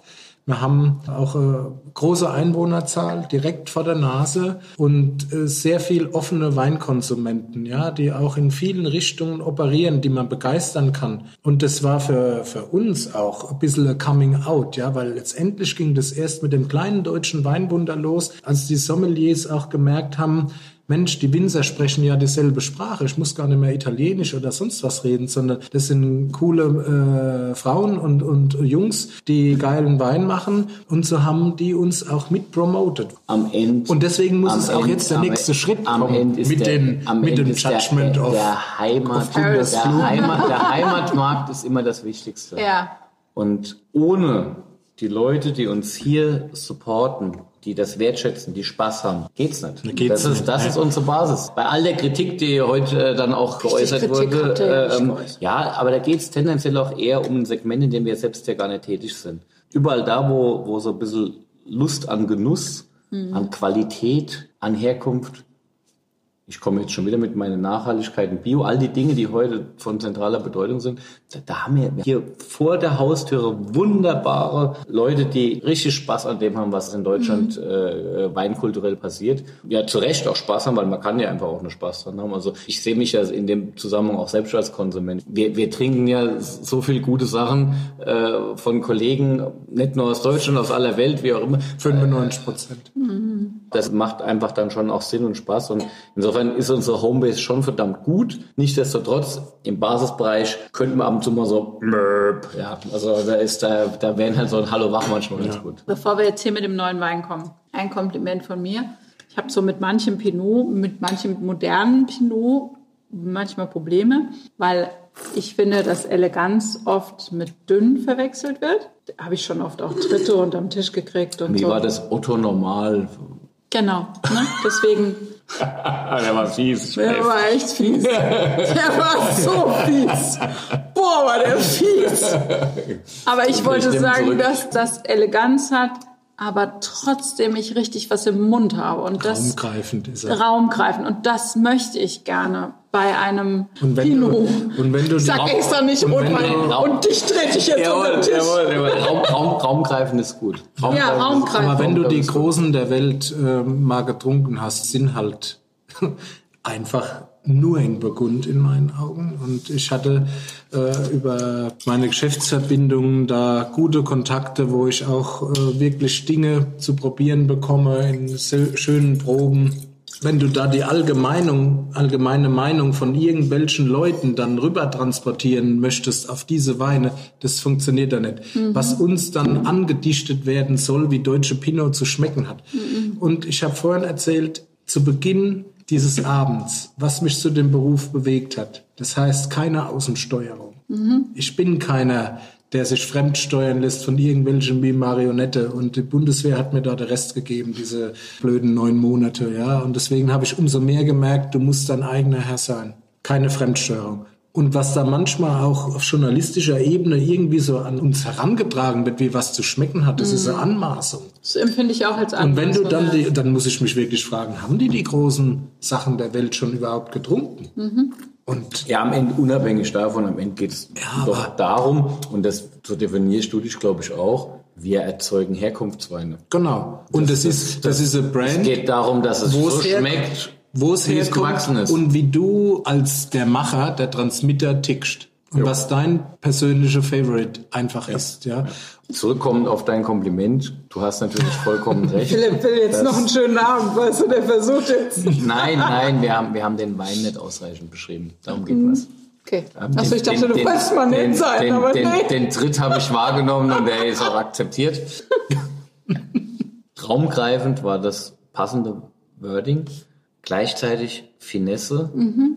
eine sehr zarte, feine Textur. Mhm. Der Jahrgang 19 obwohl auch kein spätes Jahr, am Ende auch mhm. eine gute Warmes Jahr. aber nicht vergleichbar mit 21, wo dann eine ganz andere Aromatik entsteht. Der balanciert sich so aus. Es, die 19er sind Weine, die länger brauchen werden genau. als 20 und 22 und 18. Das ist feiner. Mhm. Das ist äh, tarierter und da kommt dann auch wieder der Bonus Pfalz, ein bisschen früher mhm. in der Traubenblüte, ein bisschen früher in der Reife und diese innere Textur, das mhm. Raumgreifende mit einer wunderschönen roten Fruchtaromatik und dann dem Zug der guten Säure macht und, das zu einem... Und die Kernigkeit äh, von der Gelbsäure, das ist ja. wichtig. Und das Aber fein, fein. Ja, ich finde auch, es schmeckt es, nicht vor. Es ist braunkörnig, ja, und das wird sich auch einbinden im Laufe der Zeit und das sorgt für die Haltbarkeit auch in also, Wein. Also und dafür wird, das, wird, das, wird, das wird ein riesiges Ding äh, werden, ganz langfristig. Und er ist jetzt schon charmant. Und jetzt und er haben, hat 13 Volumenprozent, das sind wir auch beide. Und er ist, er das ist, ist ein wichtiges ist, Argument. Er ist vor allem auch laut Etikett vegan, äh, nachhaltig erzeugt. CO2-neutral. CO2 fast. Und der Bürgermeister findet es auch gut. Ah, ja. Läuft. läuft. läuft. So, und jetzt, jetzt kommen wir natürlich äh, zu einer ähm, anderen Kategorie. Das ist so mein... Der berühmte Weinort Gerolzheim hat einen Cabernet Franc hervorgebracht. Ja, genau. Das ist also tatsächlich VDP-Ortswein. Für uns war sowas vor dem Eintritt in den Verband VDP auch sogar mit Lage bezeichnet. Mhm. Ja, Das ist aber bin ich auch völlig d'accord. Ich will da überhaupt nicht dagegen schießen. Ich mache da auch einen tolle Ortswein davon. Haben wir im Jahr 93 angebaut. Also noch sehr jung, äh, sehr äh, jung zwar die Story, aber für diese Rebsorte sehr alt schon die Absolut. Story. Das war damals auch Versuchsanbau in- dann Das gewesen, war oder? noch Versuchsanbau, ganz genau. Cabernet Franc Magst du das mehr wie Pinot? Ich habe es noch nicht probiert. Verrückt. ich als weltoffener Mensch lieb Bordeaux-Weine. Eher sogar die aus den 90er, wie jetzt die verpagerten Ja. 2000er. Aber das sind alles Rebsorten, die sehr, sehr wertig sind, die kleine Erträge haben. Die passen eigentlich zu uns, zu dem ganzen Anbau, zu dem Credo, zu Wir der haben auch Philosophie. probiert Sangiovese, ne? Ja, wir haben die absolute grandios. Freakshow auch äh, gemacht. Ja, grandios. Da habe ich schon viele sehr, sehr überrascht in Blindproben. Und das ist für mich, ich bin da wie ein kleiner Junge. Ich freue mich dann wie so ein kleiner Bu. Hä? Habt ihr nicht gedacht? Ja, es ist, da kommt der Schelm hintenrum Ist raus. absolut in Ordnung. Das ist doch ein toller Wein auch. Wenn an der Loire Cabernet Franc geht, Geht's hier allemal.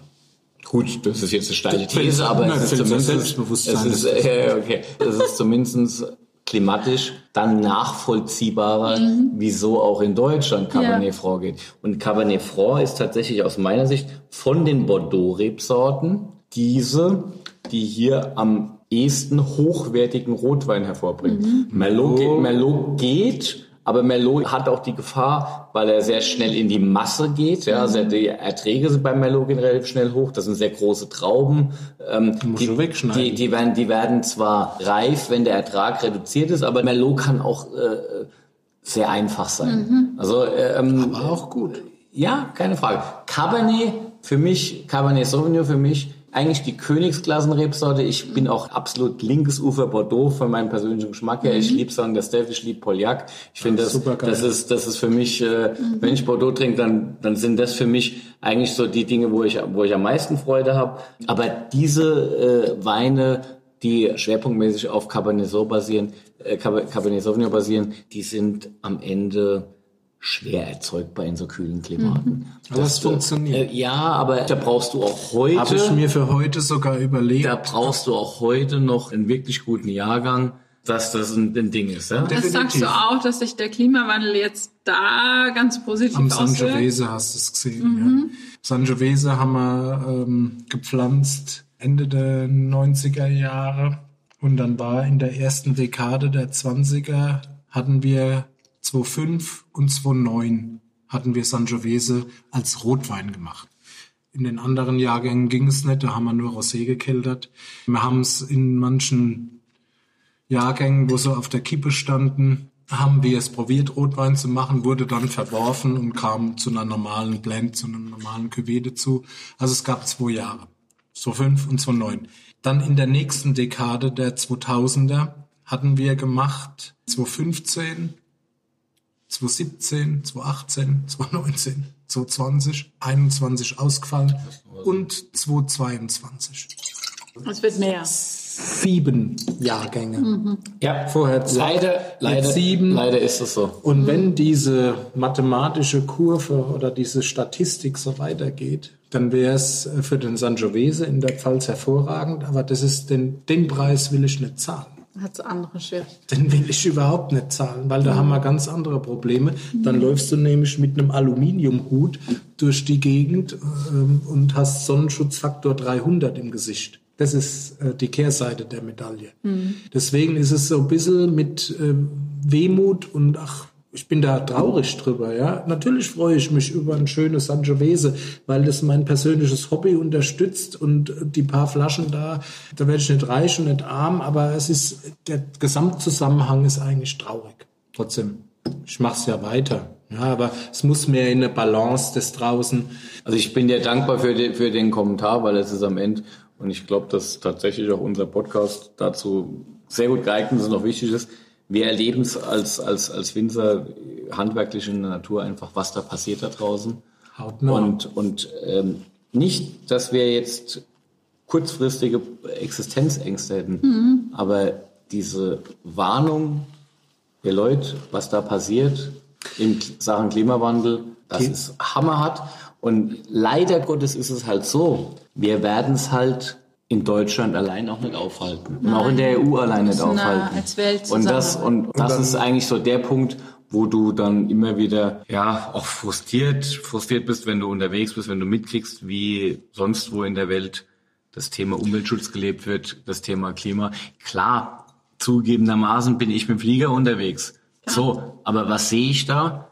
Ich sehe in Südeuropa kein Photovoltaik auf den Dächern. Ich sehe auch in den USA, ich war in Florida, äh, kein Photovoltaik auf den Dächern. Warum nicht? Ja. Warum, warum ist es so? Da scheint wirklich den ganzen Tag die Sonne. wa- Warum ist es so, dass überall da, wo Dinge funktionieren würden, die noch überhaupt nicht gegriffen haben und wir hier äh, uns abturnen in Klimaten? einer muss Vorreiter sein. Ja, einverstanden. Ich akzeptiere ja auch die Rolle. Irgendeiner ich muss, akzeptiere das ja auch, Judgment ich, of Paris. Ich akzeptiere die Rolle. muss aber aber es muss weisen. auch ausgesprochen werden, was da Sicher. draußen los ist. Und Und, wenn wir wenn wir uns immer nur in die Tasche lügen und äh, quasi uns selbst ein schlechtes Gewissen machen, macht es auch keinen Sinn. Wir müssen auch den anderen sagen, dass sie was tun müssen. Aber ja? die machen nichts.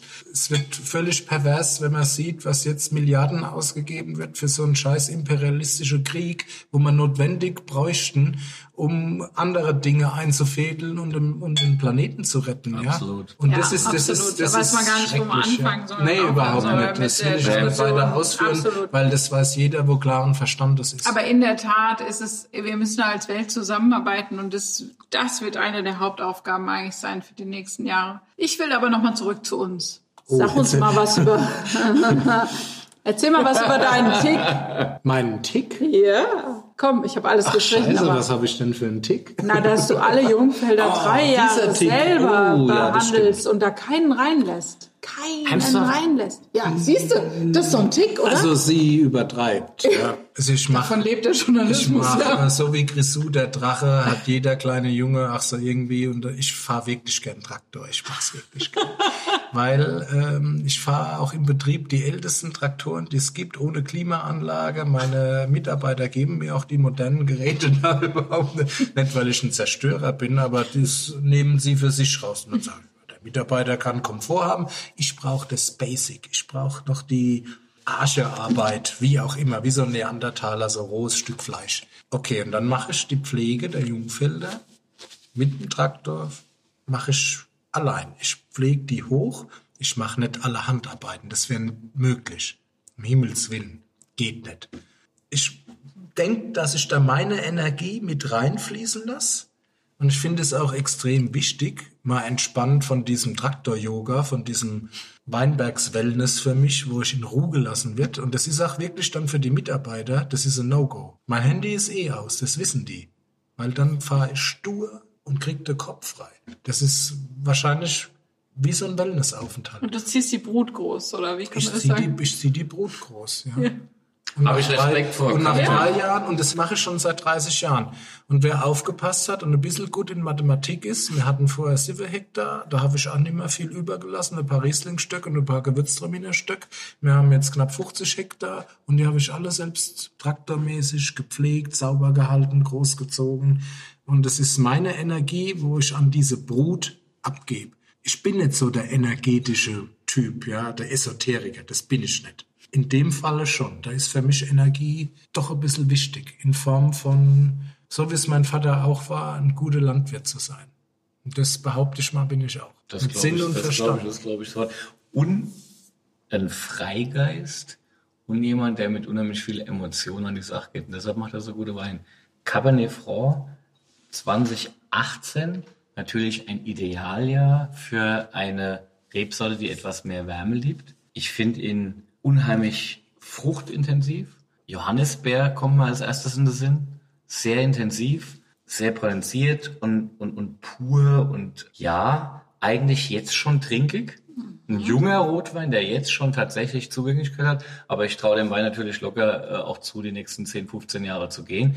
Dennoch eigentlich ein Gaumencharmeur für den Moment. Und da sind wir wieder bei der Fangfrage 1, wie ich meine Frau doch rumkrieg. Und das ist mit einem 2,8er Cabernet Sauvignon, auf den ich damals in den ersten vier Jahren kein Pfifferling gewettet hätte. Das Jahr war eigentlich gut und das ist der Lieblingswein von uns beide jetzt, wo uns auch im Wein dann wirklich Denise, wunderbar ein. Und das, der war damals noch in der Schlegelflasche abgefüllt. Okay. Weil ich da auch ein bisschen Patriot bin, hab mich dann aber irgendwelchen Händlern äh, auch im Ausland beugen müssen, weil die sagen, Die Kunden laufen mir an der Schlegelflasche vorbei. Die denken nicht, dass da Rotwein drin ist. Aber 2,8, sensationeller Jahrgang am Anfang verkannt und am Schluss eines der größten Rotweinjahrgänge, wo ich im Betrieb hatte und den kannst du jetzt noch ohne Bedenken trinken. Hatte mal an Weihnachten und wir haben schon die Grillsaison gestartet, habe ich wieder Handy rausgeholt und das macht meine Frau Also dann wenn er glücklich. sich damit verfügen kann, hoffe ich, dass er noch ein paar Meine. Frau, die ist, ähm, die hat ja einen eigenen Beruf, die ist Grundschullehrerin, ja, dass wir auch keine Fachidiote werden zu Hause, das ist ganz Winzern wichtig. kombiniert auch. Ja, das ist auch super kombiniert. Ich kann mir halt leider nicht so die Ferien legen wie sie. Das ist das einzigste Manko.